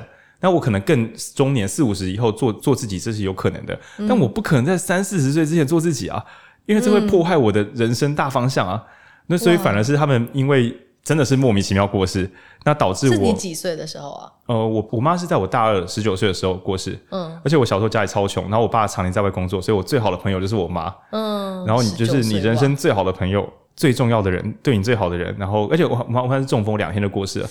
这么快，所以我那时候就是有长达一年多的时间，我都没有真的哭出来，就是那个 shock，嗯，很像是被车撞到第一瞬间不会痛，我那个不会痛的状况维持了一年多，嗯，然后才开始觉得我应该有点状况，然后但我那时候没有看智商，我是慢慢的自己哭出来，然后还有就是慢慢的适应它这样。但如果用你刚刚说的那个方式来诠释，其实这是你父母对你的生命好大的祝福。对，我都会说他们是做过头，他们已经不是好父母，是最棒的。对，他们把我的功课清除掉了，所以我甚至没有一般人说什么怎么跟父母相处，怎么养家，怎么继承价值观，砰，就是瞬间全部蒸发。那当然也会使我的刚开始上班的时候很空虚。我刚考过国考执照的时候，拿了张纸，然后我就拿拿起来，就是国考通过会有证书，然后现在透着光，然后忽然觉得好虚无，因为我爸是在我大六升大七的时候过世。嗯。所以，所以其实我大五、大六、大七那时候都在担心我爸的癌症，然后还有我们家经济中断。我没有很在意他会不会死掉，嗯嗯，因为我觉得他死定了。因为我那时候看他的状况，肝癌什么的。那等到我考完执照之后，我一开始觉得很空虚。等我开始上班时，我忽然觉得那个空虚感源源不绝。就是当我的薪水比我想象的还高，因为我大学的时候，我爸妈都说中医师很棒，所以我根本没有去查薪水。嗯，结果薪水还真的不错。结果我发现，只要我在很舒服的场合吃很贵的东西，或者去很贵的饭店。我会突然像大过敏一样觉得很痛苦，那个痛苦是很剧烈的诱发出来，嗯，就是因为那我想你应该可以推论出那个痛苦，就是我爸妈做了很多事让我今天可以有这样的生活，可是我永远不可能让他们过得一天、嗯、一瞬间都过不到，所以那个罪恶感很多啊，就觉得、嗯哦、我现在在爽干，哎呀，好恶心，嗯，然后我就想说，糟糕了，难道我要让自己过得很痛苦吗？嗯、这一点基本逻辑，这不合理吗？嗯，那难道？我就故意假装没事继续快乐吗？好像也不行，所以我最后我想说，好吧，那我来找什么东西会让我觉得很有价值好了。嗯，所以我才开始可能第一些复杂生活节比较像是那时候我一边上班一边觉得只有赚钱的生活，嗯，那个太空虚了，认真工作。赚钱我就一直乱花掉，乱刷卡。我每个月几乎都月光族，嗯、因为我完全不知道存钱要干嘛。嗯嗯嗯，对，因为没有没有要孝敬父母或者是什么。我本来就是认真读书，或我也没有认真，我就是考完国考，我就是想说，我只要能够弄到这份工作，然后我爸妈觉得满意，然后我可以赚钱，然后他们也会，嗯、我这样就好了。我只是要让他们觉得，哎、欸，这个儿子有这个很赞，对，骄傲。嗯、结果哎，干、欸、干，我本来一直觉得要让爸妈为我骄傲，啊，干爸妈过世啊，我又不相信轮回什么那些，我想说，哇哇，这下糟了。我那时候深刻有一种，我的意义应该是被斩断了。就是，比如是，比如说什么，我希望世界变得如何如何嘛。那假设我们很明确的跟你说，三十秒之后这个世界就会消失啊。那那那那那我们在干嘛？嗯嗯 嗯。对，那我我比较像是我忽然发现说，原来我人生本来那个意义将永远不可能实现，我一定要帮自己找个新意义，不然我死定了。对，因为你看，我本来原始一是什么？认真读书、赚钱，让爸妈过得幸福。看你都没有爸妈了，难道我要一直去关落音，然后烧冥纸给他们吗？嗯，那所以我只好开始就是走自己的道路。所以后来会说，我确实很确定说，当然我也希望我爸妈在也是不错，但是他们的离开对我来讲的意义是他，我必须要解放我自己，甚至是探索我自己是谁，因为呃，这是我能够做的最好的事情。如果我要让我这条道路也有价值的话，那我就不能够普通的活着。我要很深刻的活着，对，因为这是这个天平，我必须放这个东西，我才会心里才会甘愿。不然在另外一边，就是我是一个平凡的人，我爸妈还在，那我在这边呢，我必须要放一个大砝码，才能够打平它。真的是你父母对你的祝福，就是留下来非常非常大的一个祝福。而且，而且你觉得好像他们呃离开这个世界，就好像把你的功课去除吗？其实不全然。你如果我虽然不太认识你爸妈，哦、但是如果回想他们的生命，会不会其实他们是渴望很自由的？哦，一定是的，一定是的。对，所以我觉得他的功课是转交了，就是我后来就觉得说，像上一刚刚讲这个这些观念的转换。我个人认为，虽然有咨商师跟各种厉害的朋友，跟各种好的书籍跟节目，但最后下这个一一判断的，一定还是你自己。嗯，因为你可以想象看，假设我今天家破人亡，然后有一个亲戚跟我说：“这是你爸妈对我这，我看我一定是。” 气死！对，因为你自己有这个，我才能够讲出这句话。对对对对，所以你看，不管有再多的思想跟书籍，你不要说那些书很厉害，是听得下去、转换得了概念的你很很了不起。是对。然后我觉得最终，对我觉得这个桑尼先跟大家分，最终分享就是去把一切身边的事情用自己的定义，让这个人生符合自己的期待跟想象。嗯。我们要说这个人生的价值是什么？是你自己说的价值。嗯、哦，那很棒。我的人生充满着我自定义的价值。嗯，对。那我觉得这真是最最赞的事情。嗯嗯，对、啊，靠！我真的想不到这本，我一本以为是神秘学 New Age，结果今天聊的书，变生涯 变成很踏实的生涯探索，好有趣哦，真的很赞。嗯嗯嗯。好，那感谢各位听众，哇，好久没有录超过两个小时，天哪，这真的太可怕了，这个时间呢？但是我们听众，我们之前有试过把节目拆到一小时以下，然后点阅率剩一半，然后我就知道说我的听众有毛病。可是两个小时是很夸张哎。对对对啊对啊对啊对。好，对，太厉害了。酷吧，这样。酷酷。听众听众如果很满意的话，记得要私信我们。之前还有听众还跟我们很认真说，他觉得在这个短影音时代，影书店是最终的灯塔。就就是因为它虽然长，但不至于说就是不知道为什么要长，就是长但是充满惊喜。嗯，是有内容。因为我有时候也会怀疑说，当代是不是要做短一点？可是我又觉得录长的好快乐。那我现在想想。反正我做不到短，然后那就 那就做自己快乐的事。没错，感谢桑尼。好的，不会，谢谢浩宁。拜拜，各位听众，下集再见，拜拜。